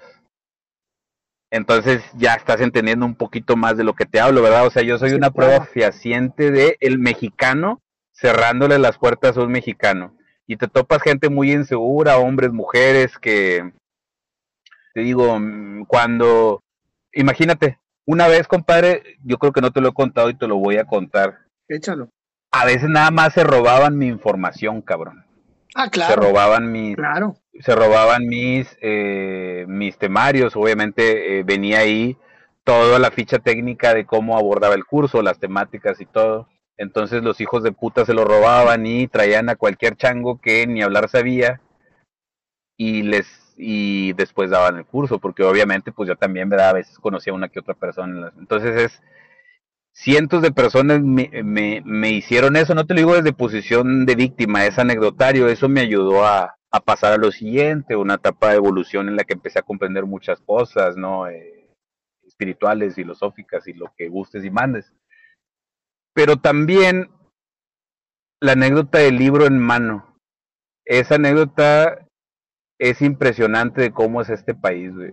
Resulta que yo estaba muy trucha en un tema de servicio al cliente, entonces había, habíamos diseñado un curso muy, chingón de servicio excepcional, pero chingón, o sea, un curso que ya estaba registrado, que ya, que ya había impartido y todo, y que dio muy buenos eh, resultados. Y una vez un director de recursos humanos y una pinche empresa de pinturitas de acá, no es de las pinturitas famosas, es de, empieza con la B grande y termina con la L. Mm, ya sé cuál es. Eh, no es, no, eh, cambia una letra en el ah, medio. Oh, güey, ok, está bien. Eh, eh, sí, sí, sí, cambia una letra en el medio. No, no es la, no es la famosa, es otra muy parecida, pero con una X en el medio. Es muy parecido el nombre, nada más cambia la X. Algo así. Entonces, esa, no, que tú eres el chipocludo para esto y el otro. Así a veces también era la, la de esta retadora. Entonces el tipo traía un libro en mano como que de las empresas de cursos más grandes, ¿no? Donde hacen el famoso benchmarking, que para mí en la mayoría de los casos no es más que un robo de ideas, como me lo aplicaron a mí. Pero pues en ese entonces iban a ser mi hijo, pues yo todavía tenía como que cierta energía, mucho idealismo. Eh, sí, son anécdotas muy gachas, Eh, yo decía, no, pues uno tiene que buscarlo, o sea, el último curso lo pude acomodar hace un mes, ya se me acabó ese pinche dinero. Tengo que buscarle en estas empresas, en estas empresas que ya sé que no son de lo mejor. Entonces el tipo, el director de recursos humanos está sobre la calle Hidalgo de aquí de Monterrey. Bueno, eh, tiene el librito en mano. Eso fue como por ahí de 2017. Eh, si mal no recuerdo, sí, estoy unos meses más, unos meses menos, pero sí fue por ese año más o menos. Entonces venía de que la ama de American Management, eh, traía como que las mejores prácticas de cursos de servicio al cliente recomendados por, así ya de cuenta como tú estás como en Silicon Valley donde está toda la tecnología, él tenía ese librito en mano. Entonces sienta su chango de capacitación al lado. Oye, aquí el consultor libre dice que es el bueno para esto y lo otro. Y lo... Entonces empieza. Y yo no traía nada en las manos. Oye, y esto. Ah, sí, mira, esto se realiza así, así, así, así, así. Entonces nada más veo que el vato como que, ok, y luego tú para la parte esta de los comportamientos, ah, sí, se hace un análisis de esto y esto es lo que sigue, y luego esta es la parte del curso en la que pasamos a hacer esto y esto y esto, y chingada. Nada más se le hacen viscos y pasa saliva. Y luego se le enseña el chango de capacitación, le dice, mira, es todo lo que dice aquí en el libro. Y luego y al final, y yo así, ¿verdad? Pues de esas veces que no sabes que te están probando. Claro. Y le dice, es justo lo que dice así, entonces, compadre, discúlpame mi lenguaje soez, pero con libro en mano me peló la verga. con las dos manos. Y me la siguen, y con las dos manos y me la siguen pelando. Ah, sí, y luego el, el, el de capacitación así como que, bueno, pues si tiene las mejores prácticas de un curso que él mismo diseñó y que ya tiene registrado y que le ha funcionado, como que se le queda ahí su jefe, ¿por qué no lo contrata? Nada más como que, pues querían robarse pues mi información, ¿no? Y cómo eso lo aterrizaba a mi forma particular del curso. Entonces, imagínate, compadre, o sea, me pasó algo como lo que le pasó a este Michael con Harvey Specter de la de Suits. Me pasó a mí. O sea, yo no ocupé ni siquiera abrir el celular, ni una lab, ni nada. O sea, y gente tan nefasta, no sé cómo les está yendo ahorita, pero esa es la dinámica de mucha gente de recursos humanos. Obviamente nada más se robaron mi información y le dijeron a mi contacto porque sabes alguien casi siempre iba por mi cuenta, pero tenía un contacto que me quería ayudar a vender. Una persona, una mujer ya grande, muy bien parada, que me dijo, me encantan tus cursos. Y yo, pues, eh, esos temas no los tengo. Entonces yo tengo contactos ahí. Entonces, no, una mafufada le inventaron de que yo quería cobrarles no sé qué y le dije, mira, esta fue la cotización que les mandé, porque te están diciendo, mira, aquí está el número, y aquí viene a quién se lo mandé y todo, mira, esto es lo que les cobré. Y estaban inflando de que quería cobrarles eh, cerca del millón de pesos. Y la verdad es que era, sí, y la verdad es que era un despliegue de cursos en el que ofrecía ese curso para varias ciudades donde ellos estaban y todo. Eh, no estás hablando de un solo curso, yo, yo estaba organizando un despliegue con materiales de cursos, salas, todo bien chingón y todo ya bien mapeado, compadre. Entonces, qué asco, güey, neta, o sea, qué asco de empresas. Igual, y si algún día me los topo de frente, güey, yo creo que sí les canto un tiro. No me los he topado a esos dos, a esos dos güeyes, pero qué gente tan asquerosa, tan envidiosa y tan nefasta. Sobre todo al pinche pendejo ese que era en ese entonces creo que el director de recursos humanos. Y me pela la verga y si me está escuchando, me la sigues pelando, compadre, con las dos manos. Lo más seguro es Y no te alcanzan dos manos. Lo más seguro es que sí y que chingue a su madre, güey. La neta. Sí, y, bueno, de esas mamadas me hicieron cientos, no llegan a mil, pero me hicieron cientos, ¿no? Entonces, eh, gracias a Dios después puse un changarrito del que pudimos vivir muy bien algunos años, ¿no? Pero mira, o sea, como gente con ganas de hacer las cosas, eh, gente que con libro en mano, cabrón, las mejores prácticas del mercado, y eso que yo ni siquiera tenía ese libro como referencia, cabrón, tan chingón, había planeado ese curso, de principio a fin que se fueron yendo para atrás. O sea, todo lo que me preguntaban tal cual, tal cual las mejores recomendaciones y todo, ¿no? De empresas que tienen años haciendo eso. Entonces, no fallé en ninguna. Entonces ahí dices, güey, sí está, está cabrón, está cabrón el pedo acá en México. Eh, somos una sociedad muy envidiosa, güey. Eso sí. ¿Cómo, cómo le haces para, para porque no hemos hablado de tus cursos y quiero que hablemos de eso, de, de tus cursos. ¿Cómo le haces para, para promocionarlos? ¿Cuántos cursos tienes? Este, y, sobre todo, ¿cómo le haces para que no, para que ya no te roben las ideas? Fíjate que eh, ahorita nada más es una como de cuatro o cinco actividades que tengo y ya no estoy enfocado en empresas, güey. Fíjate cómo, cómo quedé tan traumado yo estoy enfocado como que en personas que quieran aprender de eh, redacción publicitaria, casi siempre lo manejo por, por Zoom. Eh, manejo así mis clasecitas con algunas personas, ¿no? Para, para Zoom. Entonces estoy enfocado más en microempresarios, o sea, personas que son su propia marca y que quieren mejorar temáticas. Ahorita estoy más metido con el tema de copywriting, ventas, guionismo y así. Los cursos, los otros, los tengo igual registrados, pero no ando tan caliente porque he tenido que hacer cosas los últimos, y gracias a Dios, ¿verdad? Descubrir otras habilidades los últimos años para vivir. Pero son cursos válidos porque están registrados la mayoría, de hecho todos esos, ante la Secretaría del Trabajo y Previsión Social, que es lo que les da la validez básica. Porque acá en México quieren que te certifiques en todo, pero no les importa que sepas o no sepas. Eso también está dando mucho de que eh, ahorita está saliendo mucho vendedor de humo de que es que tus cursos también tienen que estar ese... No, no, no, no es cierto, güey. Ya con lo de Secretaría de Trabajo y dar la forma, la de C5 y la chingada y la otra, ya con eso tú demuestras el conocimiento que yo con diplomas, carreras, estudios, especialidades, demostré ese conocimiento para que me pudieran aprobar ese curso. Entonces, como ya son cursos registrados y están válidos, aún vigentes, gracias a Dios, eh, todo, ¿no? Entonces ahorita estoy más enfocado en eh, no en ir a tocar las puertas de las empresas. Estoy enfocado en la gente que quiere aprender algo en específico. ¿Y qué me ha tocado enseñar un poquito más últimamente? Temas de redacción publicitaria, que ya tiene varios años haciéndolo. Sobre todo la desarrollé gracias al último changarro que tuve.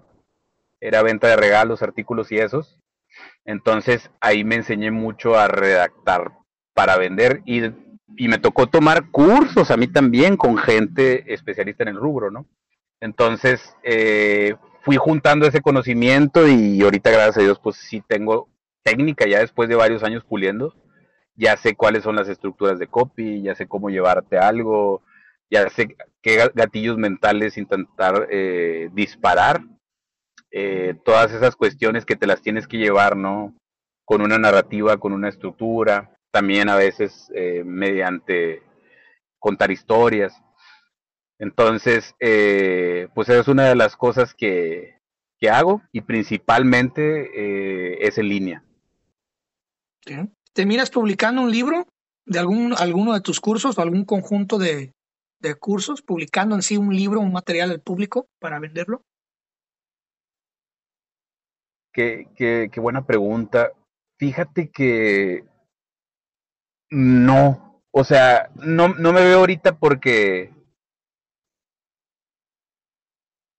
toda esa amalgama de conocimiento de, de, de 20 años como profesional, ¿no? Desde dar clases, desde dar muchos cursos. Ah, porque me tocó dar, fíjate, me tocó dar cursos en compañías grandes. Y fíjate, me tocaron muy bonitas experiencias en Coca-Cola y así. Me tocó dar cursos.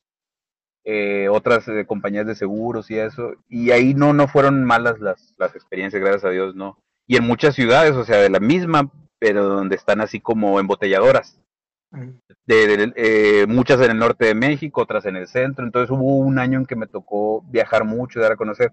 No, yo siento que todo eso me sirve más como consultor.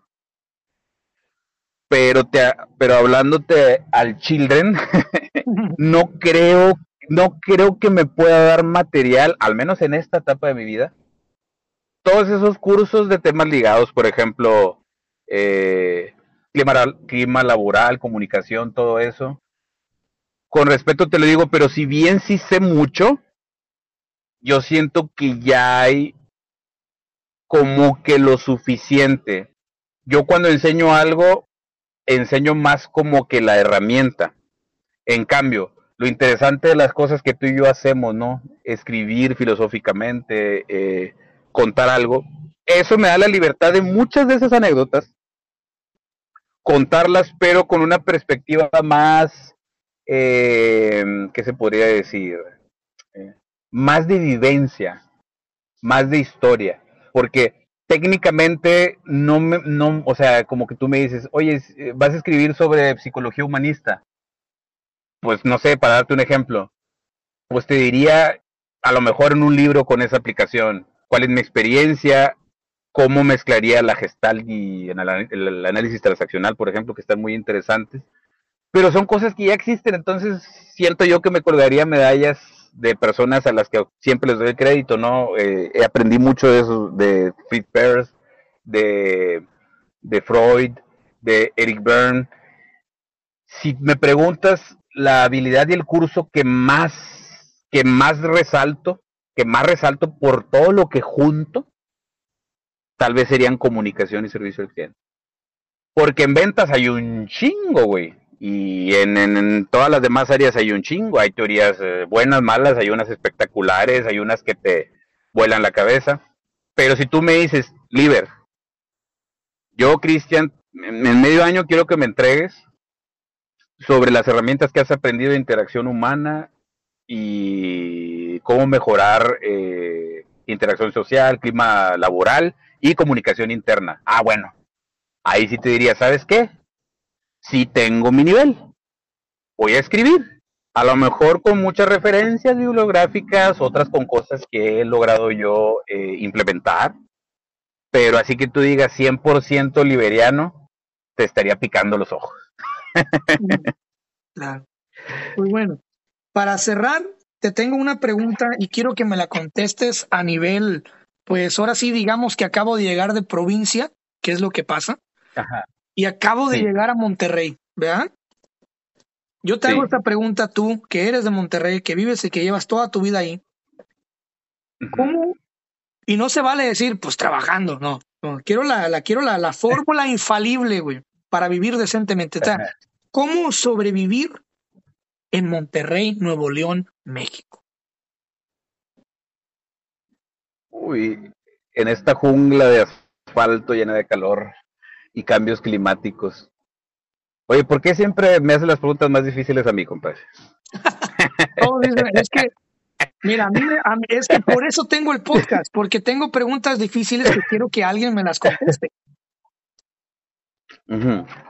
Híjole, compadre, es que Es que fíjate que eh, puedo dar uno recomendaciones, pero también vienes con estudios o vienes sin estudios, eh, un contexto de alguien que estudió la carrera a lo mejor en otra parte y después se viene aquí a, a, talacharle desde cero, o alguien que a lo mejor estudiaste secundaria, tiene 18, 20 y dice, güey, no tengo de otra alternativa, créemelo, todos hemos pasado por eso, y tengo que irme a una ciudad más o menos grande porque pues sé que se mueve lana y tengo ganas de jalar.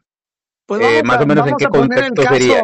El caso número uno, ¿no? Obviamente te vas de provincia porque no tienes buen estudio, no tienes buen ingreso y te mueve la necesidad, necesitas comer. Y, escuchaste que en esta ciudad del norte hay mucho dinero, hay mucho trabajo y es una de las mejores ciudades pagadas. Entonces agarras tus ahorritos, te pagas el boleto de autobús y no en primera clase porque no te alcanzó. Llegas a la central en Monterrey y a buscar un cuartito donde vivir y a empezar de cero. Con una mano detrás y una mano delante. Solo, no tienes familia. Sí, eh, bueno, lo primero, eh, sobrevivir. Estamos hablando de, sobrevivir, entonces a lo mejor voy a decir cosas muy burdas o muy crudas, ¿no? Eh, y si el objetivo es sobrevivir, bueno, primero, como te ven, te tratan. ¿Sí? O sea, lo, lo primero que tienes que invertir es escucharte lo más no educado posible, pero sí una persona que se sabe expresar, porque si no, te van a dar el trabajo que sea y a lo mejor ni para comer te alcanza. Entonces es, acá como es una cultura de trabajo, aquí Nuevo León, Monterrey no es una cultura de intelectuales, no, no, no, no, eso aquí la gente no le gusta pero sí es una cultura de trabajo y mucha gente nada más con esa cultura ha hecho mucho dinero, los, los que ponen su negocio, los señores ya de edad avanzada que rentan sus propiedades que les eh, costaron, todo eso. Entonces hay una cultura de, de trabajo, de la renta, de estar al pendiente, de al ojo del amo engorda el caballo. Entonces, ok, sobrevivir es el objetivo, bueno, como te ven, te tratan. O sea, antes de acercarte a una zona donde estás buscando si rentan, eh, antes de hacer alguna llamada desde tu celular, tratar de escucharte bien, tranquilo y con el menor hambre posible. Porque lo que te voy a decir está muy feo. O sea, eh, si vienes con un tono de piel un poquito menos claro, te va a costar como 10 veces más. Entonces es, las personas te van a ver.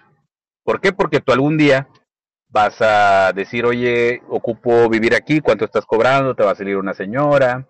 A veces van a ser de clase media baja, a veces de clase media, a veces de clase media alta. Y hay zonas que rentan gente rica. A mí me tocó vivir, eh, eh, rentarle a una señora hace muchos años que era joven, soltero y feliz. eh, que muy, muy adinerada la, la, señora, pero ella se echaba sus vueltas.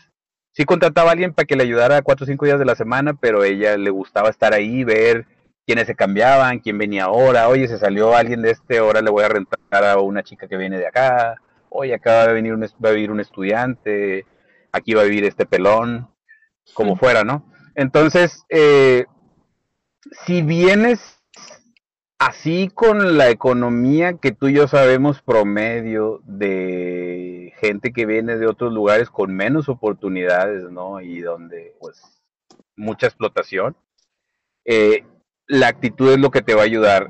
Y la actitud de hacer de todo, canijo.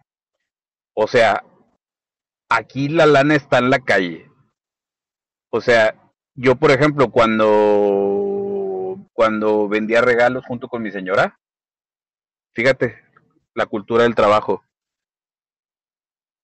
En trabajos eh, intelectuales muy pares así como que la gente no se gancha tan rápido, ¿no? Eh, hay, un mercado muy específico para eso.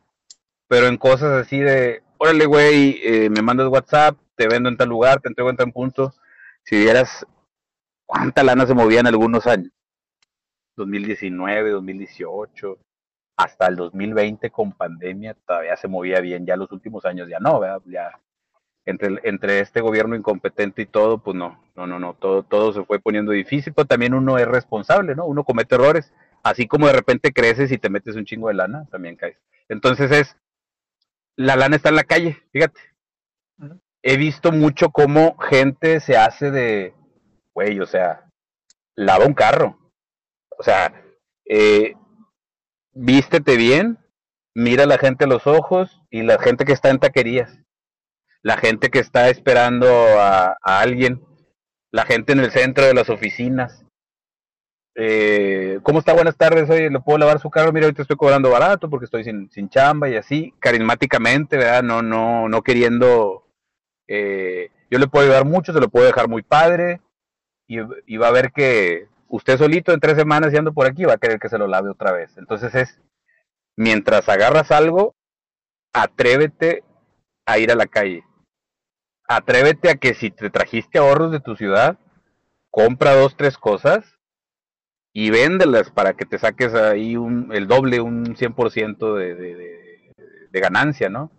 Eh, oye, ¿sabes qué? Le metí 300 pesos a, a unos collarcitos que, que compré eh, de un chino que vende en esa esquina, pero pues yo los estoy ofreciendo, hice mi paginita de, de Facebook, aunque sea, para que la gente los vea, entonces, eh, pues estoy logrando empezar a, vender algunos. Bueno, entonces necesitas no tenerle miedo a la calle. Aquí hay mucha lana en la calle. Aquí no hay negocios pensando, cabrón. O sea, lo que te digo suena muy cruel, pero aquí no les gusta la gente que piensa, güey. Incluso ya se está volviendo una constante en gran parte del país. No sé si te has dado cuenta cómo son atacados los intelectuales, ¿no? Acá les gusta la gente que te viene a solucionar algo rápido. Oye, ocupo regalarle algo a mi chava. Ok, oye, eh, ¿me puedes ayudar a cuidar a mi hijo? Oye, esto. Entonces es, preséntate, exprésate lo mejor que puedas. Muéstrate como una persona de servicio que tiene muchas ganas y que puedes confiar en esa persona. Si vas a barrer una calle, si vas a lavar un pinche carro, por favor, hazlo bien. Porque eso te va a ayudar a que esa persona te recomiende o que en, dos semanas ella misma busque cómo contactarte, te va a buscar en la calle y todo. Entonces es igual el tema de la renta. Si estás solo, pues un pinche cuartito. Y que ese cuartito tienes que saber eh, lidiar con espacios reducidos y ser muy feliz y espiritualmente tener mucha motivación porque vas a estar en un cuartito. Porque es lo único que vas, para lo que te va a alcanzar al Chile. O sea, si estás ganando informalmente cinco mil pesos al mes, no vas a poder pagar más de dos mil pesos de, de, de renta. Y siempre una mano de atrás y otra adelante por ahora. Pero sal a la calle. Sal a la calle. Eh, Mira, hay mucha gente bien pendeja y sin ganas ganando dinero como gente de gobierno. Que no te dé vergüenza, que no te dé vergüenza ir a, ofrecer eh, tus servicios de chalán. Tienes un don, algo sabes hacer, busca un lugar específico de dónde están buscando ese. Pregunta. Preguntando se llega a Roma y a donde quieras. Oye, ¿quién está ocupando eso? Oye, hay un señor grande que sí ocupa a alguien. Bueno, órale, güey, pues empiezas en una tienda de abarrotes. Entonces el señor empieza a ver que le cuidas bien el changarro, eh, estás eh, ganando algo de lana, y empieza a decir, señor, oye, ya me puedo sentar yo un poquito más porque tú tienes todos los números bien, y al corte de caja nunca me falta ni un pinche peso, porque robar es lo fácil. Claro. Pero trabajo diario es lo que te va a recomendar. Estamos hablando de supervivencia, ojo. Yo creo que el éxodo ¿no? en Latinoamérica, eh, la necesidad siempre de buscar recursos en otras partes.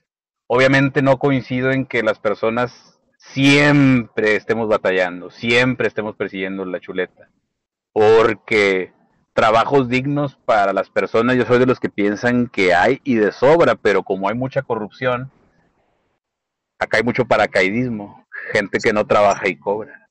Y eso es desde siempre, ¿eh? no le voy a echar la culpa a este gobierno. En este gobierno aparte también están muy pendejos. Pero ya existía todo eso. Entonces, como el nivel de corrupción que hay es tan grande, pues ¿quiénes son los que van a resentir más eso? La gente, güey. Pues los pobres. Claro. Sí, y sobre todo los, los, los, los que menos tienen.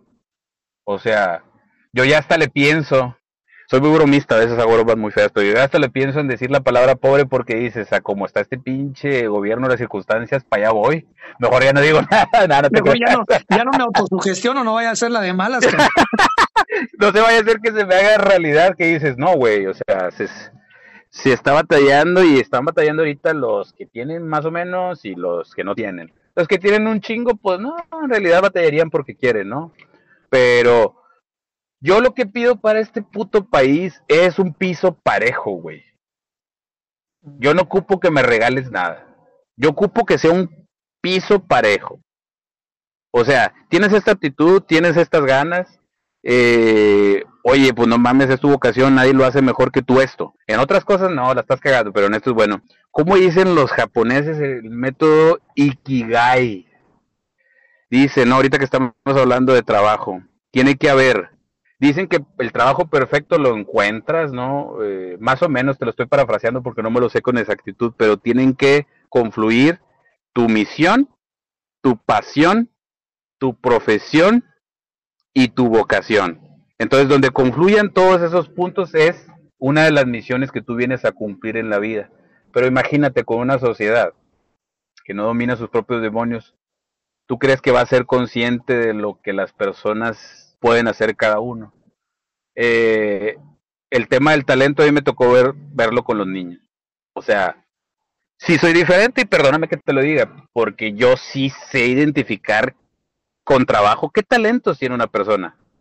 Yo a muchos niños te los hice de cero, en ajedrez, en básquetbol, a mucha gente en empresas que les di cursos, al pelado vendedor que no lo bajaban de pendejo, después de terminar cursos conmigo, terminó estando mucho menos pendejo. Y después al año siguiente ya les empieza a ir bien porque tomaron confianza, porque salieron de un bache y todo, ¿no? Entonces, pero aquí qué, o sea, aquí la gente, las empresas ponen al recomendado, aquí se utiliza mucho, compadre, traerte extranjeros en, en consultoría sobre todo.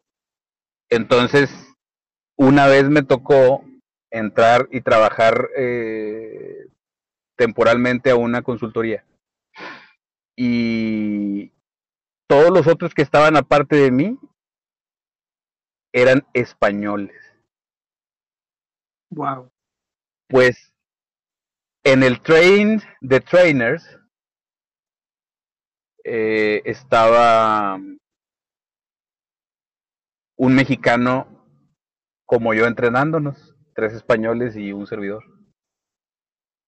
Muy bueno el cabrón. Como la chingada también. Pero ese vato era una pistola. Sí era bien curioso para el trabajo. Era muy de, esclavitud, de proyectos y todo. Pero una, es una de las personas más inteligentes que he conocido. No me caía porque no tenía carisma. Trataba muy mal a la gente. Pero el vato era una pistola. O sea, era buenísimo para todo. Para todo. O sea, yo me quedaba de que este vato si tuviera otra carita y otra actitud, hombre, estuviera en otro lado, ¿no? Pero bueno, entonces recuerdo que cosas muy básicas que ya debíamos de conocer por reglas que se ponen al, al, empezar a entrenar, ¿no? Antes de salir a, situaciones de trabajo. También era un trabajo como formadores. Eh, oye, pues dos de los españoles no sabían nada del tema. Nada, güey. Sí eran tipos agradables, pero no sabían nada del tema. Eso sí, los dos estaban rubios.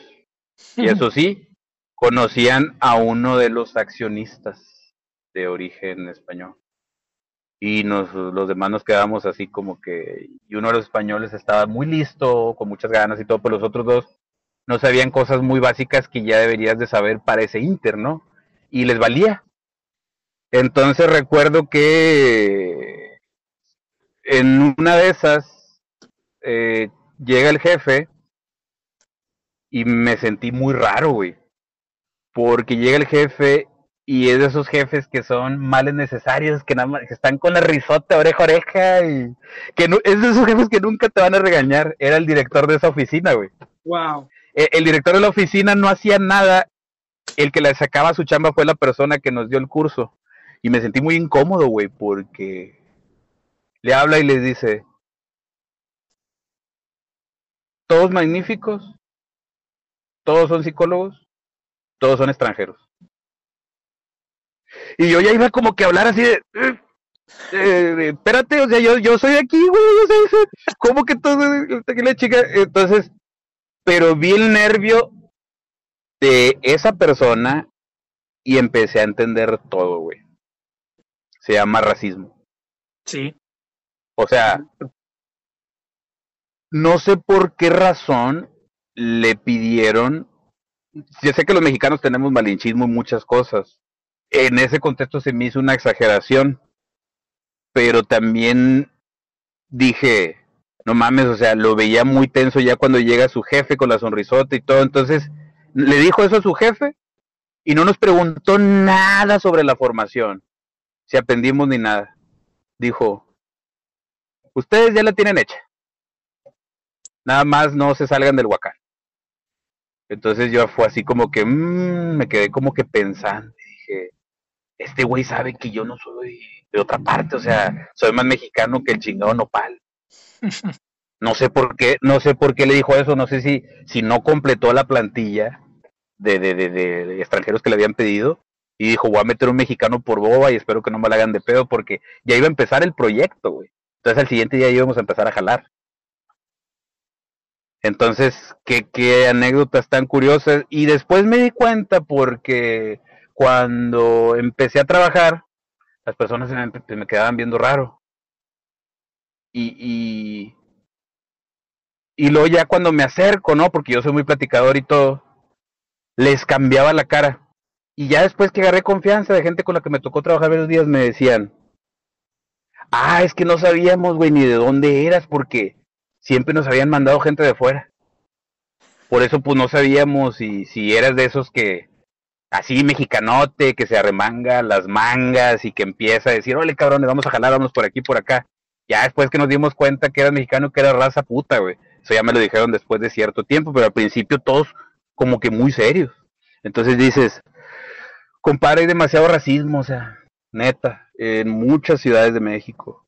Eh, aquí en Monterrey ni se diga. Aquí, a como te van viendo, te, te van tratando, ¿no? Y, y sí, eh, fíjate que vale madre si, si eres una persona talentosa. Es que te venden el sueño americano. Fíjate, lo que te comenté del básquet, ¿te acuerdas que llegaron unos Mexican Americans? Bueno, como que aquí la gente es, por ejemplo, güey, perdóname, compadre, pero pues es parte de mi esencia. No, Aquí, por ejemplo, cuando, cuando llegó Guiñac, todavía ni se bajaba del avión y nada más por ser francés ya se la estaban mamando. o sea, la gente, la gente con los extranjeros reacciona muy diferente muy diferente. Incluso a un extranjero que no conoces por ser blanco, güey, le das el beneficio de la duda y lo dejas entrar a un lugar por su, ¿cómo se dice? Por su apariencia, porque hay lugares aquí muy exclusivos, donde no te dejan entrar si no te apellidas tal, o si estás así como que morenito, pues como que, ah, déjame ver, déjame ver si hay lugar, cosas así. En cambio, güey, yo tengo un amigo que es eh, aperlado, no moreno, pero tiene mucha lana. Él se lo ha ganado a pulso. Ha trabajado mucho, tiene negocios y todo. Pues me creerás que en los primeros años, o sea, gente allá de, de San Pedro, los riquillos así, llegaban al, al, establecimiento y le decían, sí, necesito hablar con el dueño. Y, y, y él, y, y él volteaba y me veía y él volteaba y me veía con ojo, me pelaba los ojos, bien, bien curioso. Y, y, unas veces que me tocaba estar ahí por nuestra amistad, ¿no? De que es, él es el dueño. O sea, y llegaba gente muy pedante y así. Ya hasta después de dos o tres años la gente lo empezó a respetar. O sea, chécate eh, cómo lo traemos, güey, en los genes, cabrón. Bueno, yo no eh, me, o sea, siempre me he cuestionado cuestiones de la sociedad, entonces, güey, jamás, jamás en mi puta vida he tenido ni un esbozo, ningún esbozo de racismo, o sea, no, güey, o sea, ya tan imperfecto soy como para andar con esas mamás. Yo te respeto por lo que eres, güey, como ser humano. A mí me vale madre si eres verde, azul, entonces ya después lo respetaron y ya se pudo como que ya después que vieron el carrito que tenía, porque tiene mucho dinero, ya empezaron a decir como que bueno, ya nos tenemos que acostumbrar a que en esta zona de, no me gusta etiquetar, pero en esta zona de White Chickens, Ándale. hay un dueño que no, que, que no es blanco, no es tan moreno, pero no es blanco, entonces la gente como que lo veía muy así, muy humilde y... No, y ahorita ya, ya, ya, ya es una persona que, que, que tiene demasiado éxito y que ya lo, lo empezaron a conocer, ¿no? Entonces, pero al principio sí era de que, a ver, o sea, lo trataban así como si fuera un, un chalancito de, de mostrador y yo acá de que, pinche gente, güey, o sea, por eso nos da como nos da. Sí. Ya, ya con los años ya cambió y todo, entonces sí, es impresionante, güey, o sea, venir aquí a sobrevivir es, tienes que tener muchas ganas, tienes que ser frugal, así de que, o sea, el primer año, güey, no tengas ningún vicio. Enfócate en descansar para el siguiente día ganarte la vida, porque si bien sí vas a poder ganar dinero en lo que sea, tal vez encuentres jale en una semana, que sería muy, muy buena noticia. Pero a veces te vas a tardar tres o cuatro meses. Entonces, eh, tienes que hacer cosas en la economía informal, cabrón, o sea, y tienes que tener la mejor de las actitudes. Lo recomiendo por supervivencia, pero no para tener la mejor expresión de nuestro ser. Que no va por ahí, güey. A veces eh, no, coincido, no coincido con... Fíjate que si bien creo que Jesucristo es una persona muy sabia, una persona precisamente el, el don de servir, el don de mejorar, una persona chingona, güey, chingona. Hay algunas cosas que no sé si escribieron eh, los corintios o los cristianos o quienes fueran o los romanos. Pero hace poquito tuve un conflicto y medité la opinión porque dices tú, güey, ya, o sea, ya suficiente es con lo que escribes, cabrón. O sea, tu crítica mordaz, no te tienes que llevar eso a todos los sectores de tu vida, güey, no te debes de estar poniendo los guantes cada rato. Pero alguien que estimo mucho, un, un, conocido hace poco subió una frase. Es que tengo que decir que no coincido con, con esa. Uh -huh. Habla acerca de que el reino de los cielos solo es de los pobres. Güey. Mm. Y desde ahí digo, no, cabrón, no, perdóname, pero no, güey. No, al contrario, yo creo que el universo, nuestro Dios Jesucristo, quieren que tengas lo más que puedas poseer para que te desarrolles, güey, acorde a un propósito. No creo en eso de eh, que solo sirviendo a Jesús y siendo desconocido, siendo un soldadito así, todo. Entonces la frase, eh, la verdad es que encierra para mí no solo una creencia limitante, sino una postura de vida que ya no abona, güey si bien hay muchas cosas padres en, en, en, en, la fe, entonces ahí dices, a lo mejor ni fue Jesucristo el que escribió eso. O sea, yo al para lo revolucionario, revolucionario que era, no creo. Pero pues en nombre de la Biblia y quienes la hicieron, ya ves que pues las historias las escriben los que ganan las guerras por lo general. Claro. Eh, frases que, que te tengan con ese de que, bueno, es que es mejor ser pobre, güey, porque solo así podemos amar. No mames, güey, no, o sea, no coincido y yo sé, ¿verdad? Tal vez me parte un rayo, tal vez esto me, me, ponga más enemigos, ya lo he dicho, ya he hablado.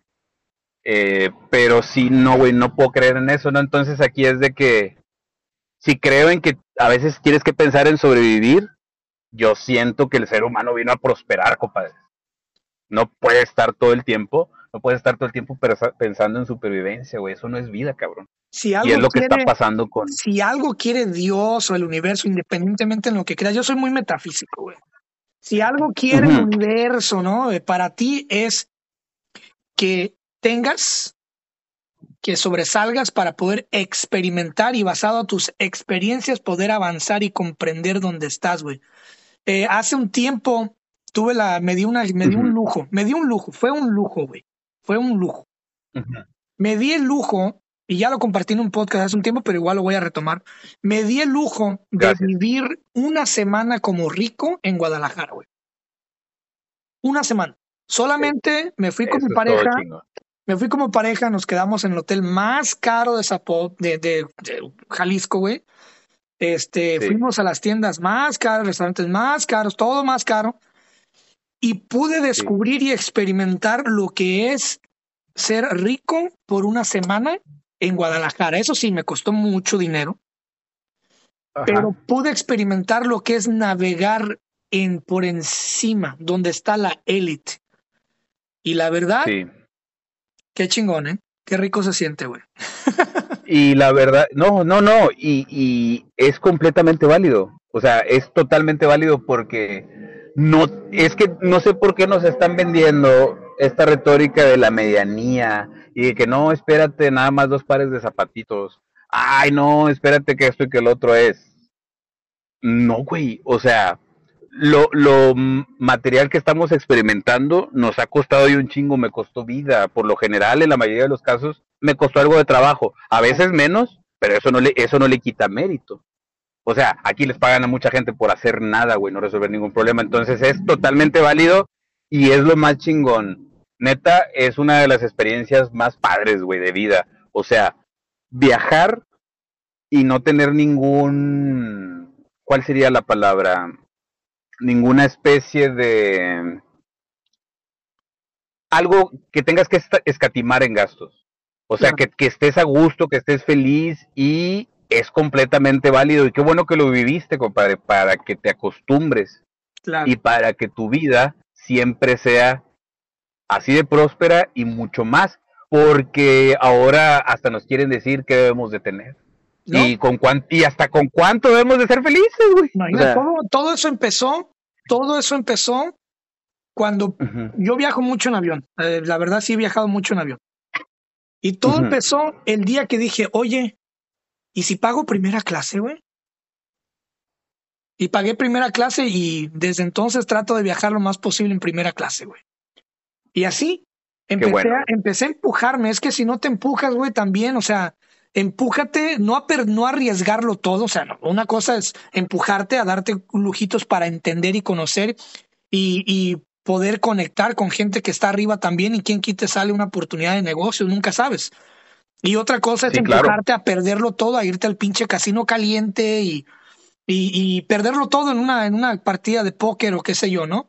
A empujarte de acuerdo. A, meterte en la cúpula con los demás y, y hablar y conectar y aprender es muy diferente. Entonces, eh, ¿por, qué es, por, qué se nos, ¿por qué se nos romanticiza eh, ser pobres? Pues por lo mismo, güey, es, lo que hablábamos, del güey, el buen empleado que quiere ser jefe, pero nunca lo dejan ser, porque los que están arriba tienen miedo de que ese güey suba y les quite el puesto. Es igual, es la misma. Sí, sí, sí. Y exactamente a mí me pasaba en un jale donde apoyaba a vendedores. Eh, eh, me acuerdo de nada más esa anécdota, no, no, no es tan relevante, pero me acordaba de que los que más vendían decían, a huevo, ya voy para supervisor. y mocos, cabrón, los jefes traían a alguien externo. En serio, alguien externo que no sabía mucho de ese, esos entresijos de la empresa, la venta, los clientes, o sea, como que llegaban de que no, sí, yo aquí, yo acá, pero espérate, güey, o sea, a esta realidad y a esta empresa hay alguien que ya está haciendo mejor las cosas y es interno. Entonces, Imagínate, güey, las, las terapias. Ah, lo de psicólogo también, eh, esa fue la otra mentira que echó aquel. O sea, yo tenía mucha experiencia en psicología humanista, formación, cursos, especialidades, pero mi carrera base no es psicología, güey. Pero bueno, les, les valió madre, igual me contrataron, no sé, algo vieron. es que estás, pero, te vieron eh, güero, güero y con barba.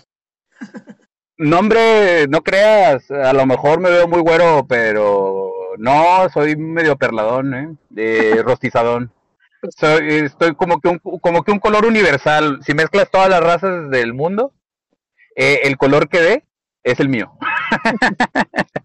Pues, hermano, este, esa es la segunda toma de esta gran serie que ojalá que dure mucho tiempo.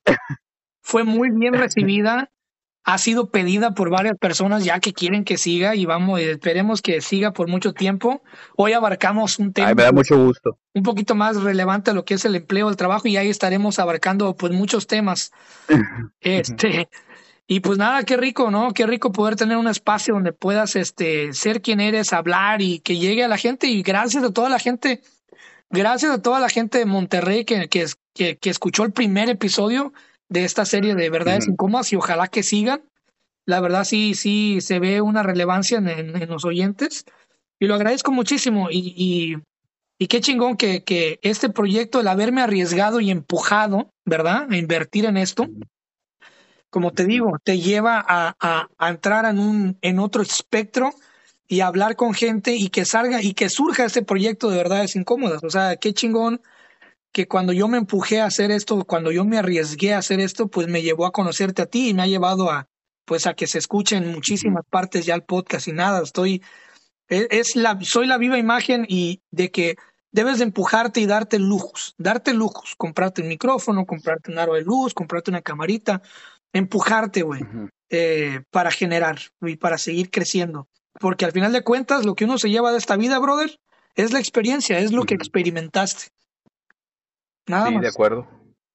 Nada más. Híjole, pues, compadre, yo no tengo más que agradecerte, pero todo, ¿no? O sea, eh, lo primero es eh, felicitarte, pero de corazón, güey, no, no de los dientes para afuera, por esas ganas de eh, escuchar todo eso que se da entre líneas en diferentes comunidades, en diferentes contextos, por haberle dado oportunidad a alguien como yo de contar sus historias, finalmente todas son historias.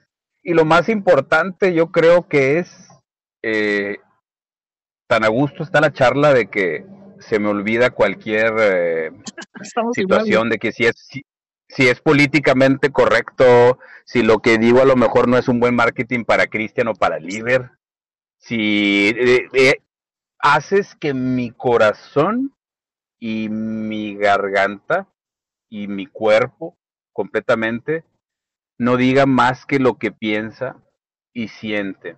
Eso, compadre, es un logro solo para los elegidos, o sea, haber coincidido eh, en esta vida más las experiencias que aún nos faltan, ha sido un gusto impresionante, ¿no? Para mí eh, ha venido a, a retarme, ha venido a sacudirme y ha venido a mostrar esa cara totalmente imperfecta que nunca escondo, pero que aquí la saco sin, sin ningún tipo de reserva, en la que, bueno, detrás de, de, los humanos, ¿no?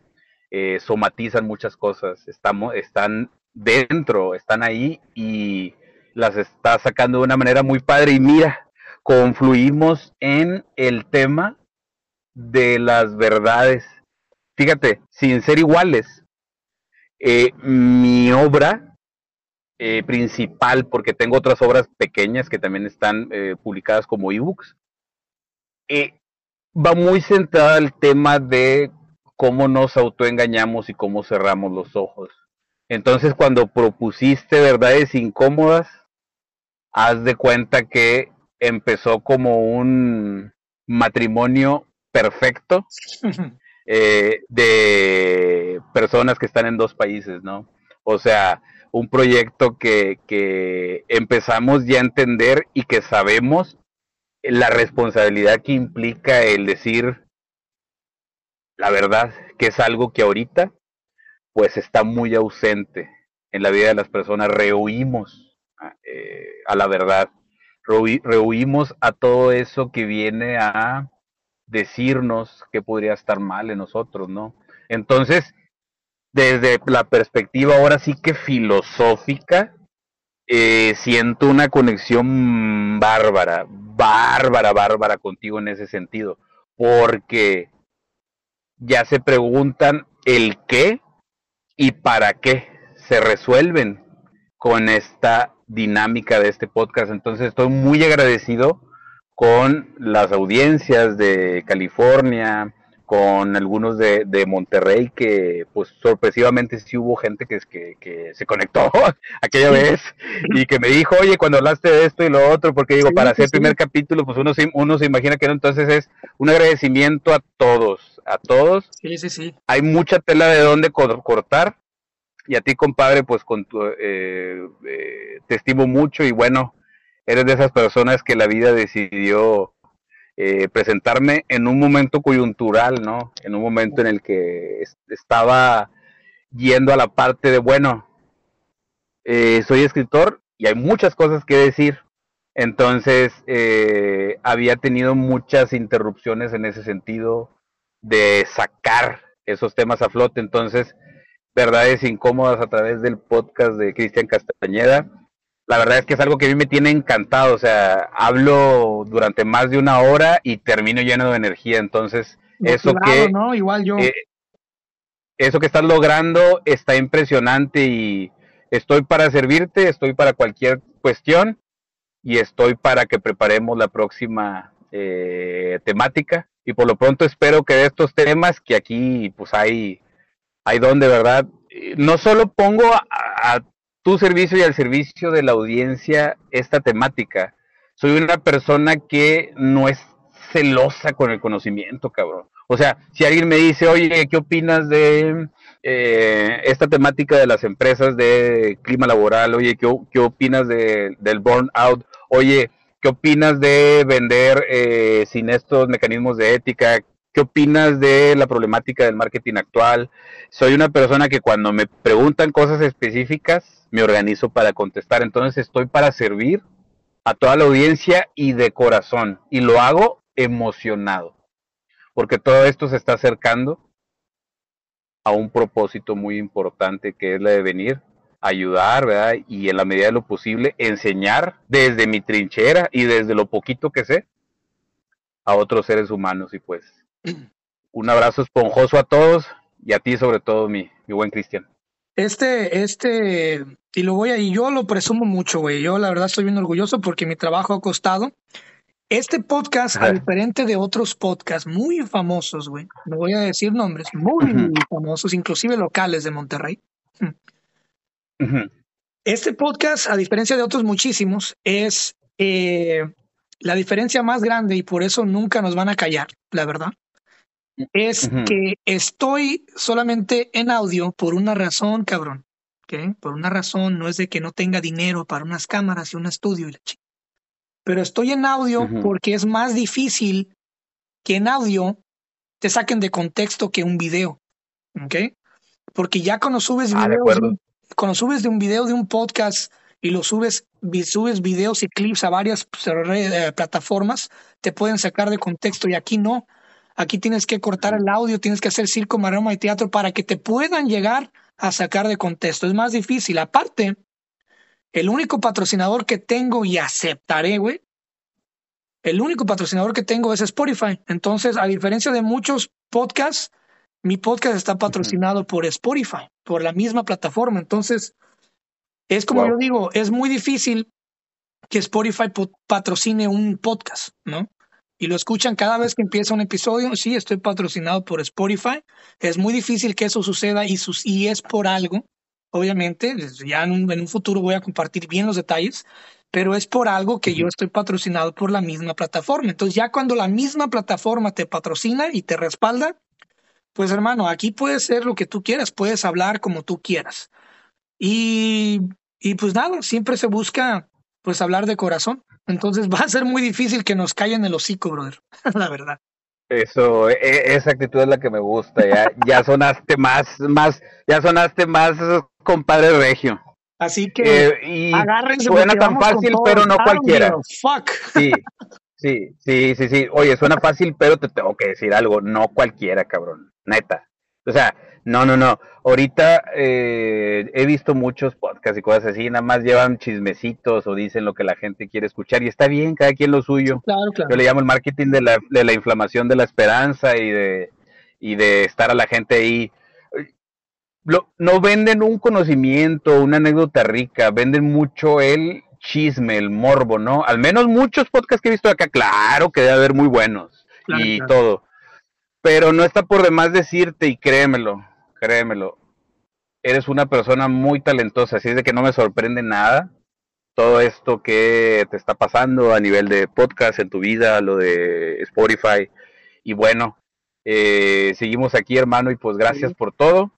Eh, seguimos estando en contacto como lo estamos ya bastante seguidos. Fíjate que tiene, tiene ya cerca de tres meses que casi no hemos perdido contacto. Sí, claro, qué bonito, es una gran amistad. Y como cerca de tres meses ya. Este podcast, mi podcast, tu podcast, el de todos ustedes, este podcast quizás nunca llegue a ser el más famoso, pero ¿sabes cuál es la verdadera meta de este podcast? Que se vuelva relevante y necesario.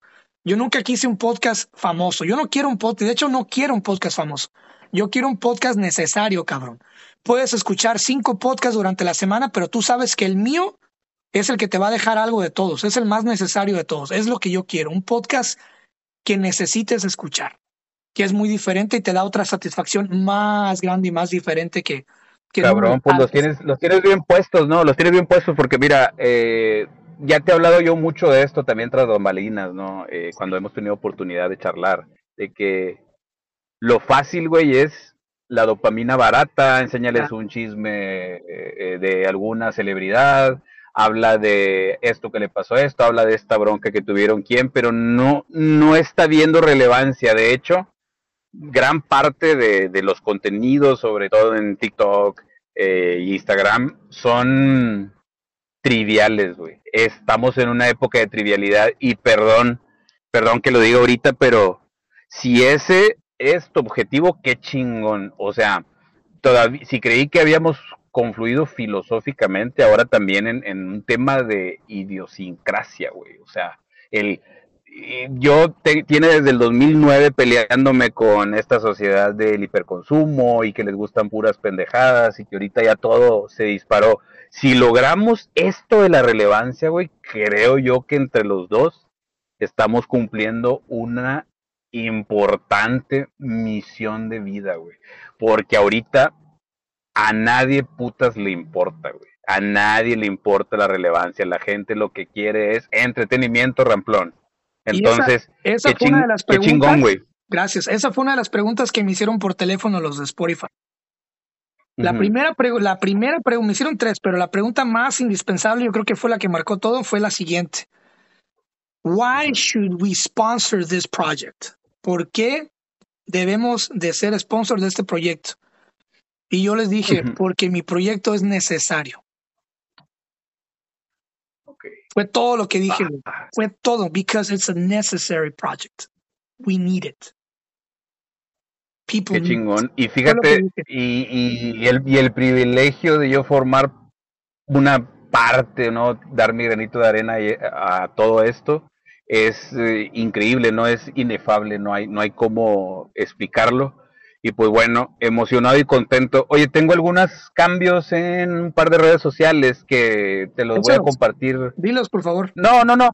No, no, no. Eh, yo más que nada para que no te saques de onda, igual y, y te los, te los, eh, te los comparto por mensaje más al ratito. Ya en, a lo mejor en la siguiente edición de nuestro podcast ya, ya digo porque hay ahí unos pequeños cambios. No sé si te has fijado que pausé tantito. Bueno, es para, para decirte algunos cambios también para que no te saques de onda, porque eso sí, o sea, no son tan relevantes, pero en dos redes sociales sí.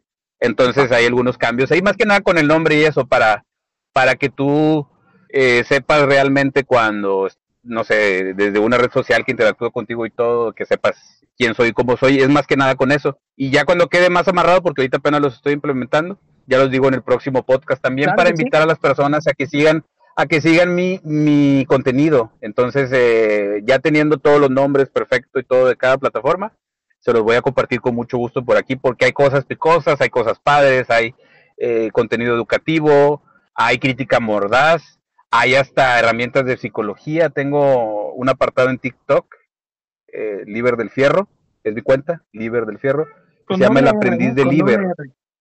Fierro. Sí, con doble R, sí, del fierro. Sí, hay, en el aprendiz de Liber enseño cuatro secciones de, vamos a decirle desarrollo personal, es la mejor forma de, de, a través de cuatro secciones del el aprendiz de Liber, ayudo a las personas a que estén mejor, es como una especie de eh, autoayuda, pero con herramientas que jalan, güey, no con humo. O sea, son herramientas que yo me la pelé estudiando. Es que ahorita el marketing de la esperanza es sí, di, di cinco segundos y manifiesta riqueza y te vas a hacer millonario el siguiente día. No, no, no, no, no. O sea, yo enseño mucho psicología humanista, cuestiones de los chakras, cuestiones de desarrollo de habilidades, que ya viste que he dado cursos de, eso. Entonces es para servir. Entonces ahorita, tanto en Instagram como en, en TikTok principalmente, también en Facebook, estoy como Liber del Fierro. En Instagram soy Liber del Fierro soy, bueno, como quiera como Liber del Fierro me encuentran. Y viene algo de ese contenido. Ahorita estoy muy ligado a temas de literatura, eh, temas de expresarnos bien, escribir bien, no tanto desde lo ortográfico, no es mi especialidad, soy bueno a secas. Más desde ayudarle al latinoamericano, es otra misión que tengo, compadre, ojalá algún día me ayudes a reverberarla. Claro. A que se exprese mejor, porque el lenguaje es lo que nos crea. Así como el trabajo nos realiza, el lenguaje es lo que crea eventualmente nuestra realidad. Es precisamente a través de él como logramos eh, llegar a experimentar ciertas cosas y empieza, en la mayoría de los casos, con ese lenguaje, ¿no? Que después pasa un pensamiento, después una emoción que lo refuerza, lo quita, después pasa a ser una creencia, y hay que ver que sea buena creencia, después pasa a ser un hábito, y es donde si es un hábito bueno, ya chingamos. Entonces, el tema del vocabulario ahorita lo tengo, mm, es así como el 50% de los videos que hago, ya viste que tengo como seis temáticas. Sí. Son, eh, eh, la mitad es relacionada ahorita al vocabulario, porque mucha gente, me está pasando algo parecido que a ti, o sea, no busco ser famoso, busco transformar y nadie está haciendo algo así, cabrón. Nadie está haciendo algo de te enseño palabras para que comprendas mejor el mundo, para que te puedas expresar mejor y por un Latinoamérica más culto. Entonces ahí también estoy dando de, corazón de mí. Si algún día eh, alguien en la comunidad o algo te dice es que eh, temas de literatura, escritura, vocabulario, la verdad es que está siendo muy bien aceptado esa parte. Fíjate que es, la, es lo que mejor ha aceptado la gente. La gente tiene mucha necesidad de mejorar porque nos han educado con las patas los últimos siglos en este continente. Entonces, merecemos también educarnos eh, por nuestra cuenta, porque si le dejamos ese, esa responsabilidad al gobierno, ya valimos madre, compadre, nada más nos falta ponernos las orejas de burro. Entonces, eh, gran parte de la vida es buscar saber más, no solo tener más, ser y también saber más. Entonces, eh, mucha gente, fíjate que hice los primeros en YouTube, compadre, y bonita sorpresa porque porque mucha gente me, me escribe y me pone, esto es lo que estaba buscando desde hace no sé cuánto. Entonces, eh, el, el, poder servir de esa manera, el poder ayudar a que la persona aprenda, aunque sea una pinche palabra nueva por día, güey, eh, me está realizando, ¿no? Faltan algunas otras cosas para mi realización total, pero es un proceso y estoy feliz con lo que hay, ¿no? Obviamente hago más cosas porque pues uno, uno, uno tiene que comer, pero cualquier persona que tenga dudas de, la comunidad eh, mexicoamericana y todo, yo les puedo ayudar mucho en el tema de léxico, bastante, gracias a Dios, bastante. Y ostento un récord mundial, compadre, que nadie me ha quitado en dicción rápida. Te voy a mandar un video. Digo cinco palabras más largas y difíciles en español en cinco segundos y a veces hasta en 4.5. Entonces, no me ha salido un valiente que me rompa el récord, pero bueno, ya hablaremos de lo sucesivo. Vamos a dedicarnos a, en un episodio, vamos a hablar de eso, del, lenguaje, de, la, lingüística. Sin duda. muy bien, ya, ya, lo, ya lo vamos adelantando, sí, es una chulada, es una, chulada. una chulada. Pues bueno, hermano, gracias a toda la gente que escuchó. Liber, gracias por tu tiempo, gracias por todo. Hombre, al contrario, Siempre agradecido contigo y aquí estamos cualquier cosa, hermano. Te mando un fuerte abrazo hasta allá y bueno, que Dios te siga bendiciendo a manos llenas y bueno, eh, estás, como dicen, andas bien y de buenas, canijo. Y la verdad es que eso me regocija. Le no sabes cómo. Le echamos ganas. Que estés muy bien. Gracias a todos y a todas o todes. Saludos a toda la audiencia. Este episodio estuvo patrocinado por Episodios Misantrópicos. Hola, soy Líder del Fierro, escritor y copywriter. Si deseas reinterpretar muchos fenómenos sociales y disertar con estilo, esta impactante obra te dará una nueva pauta.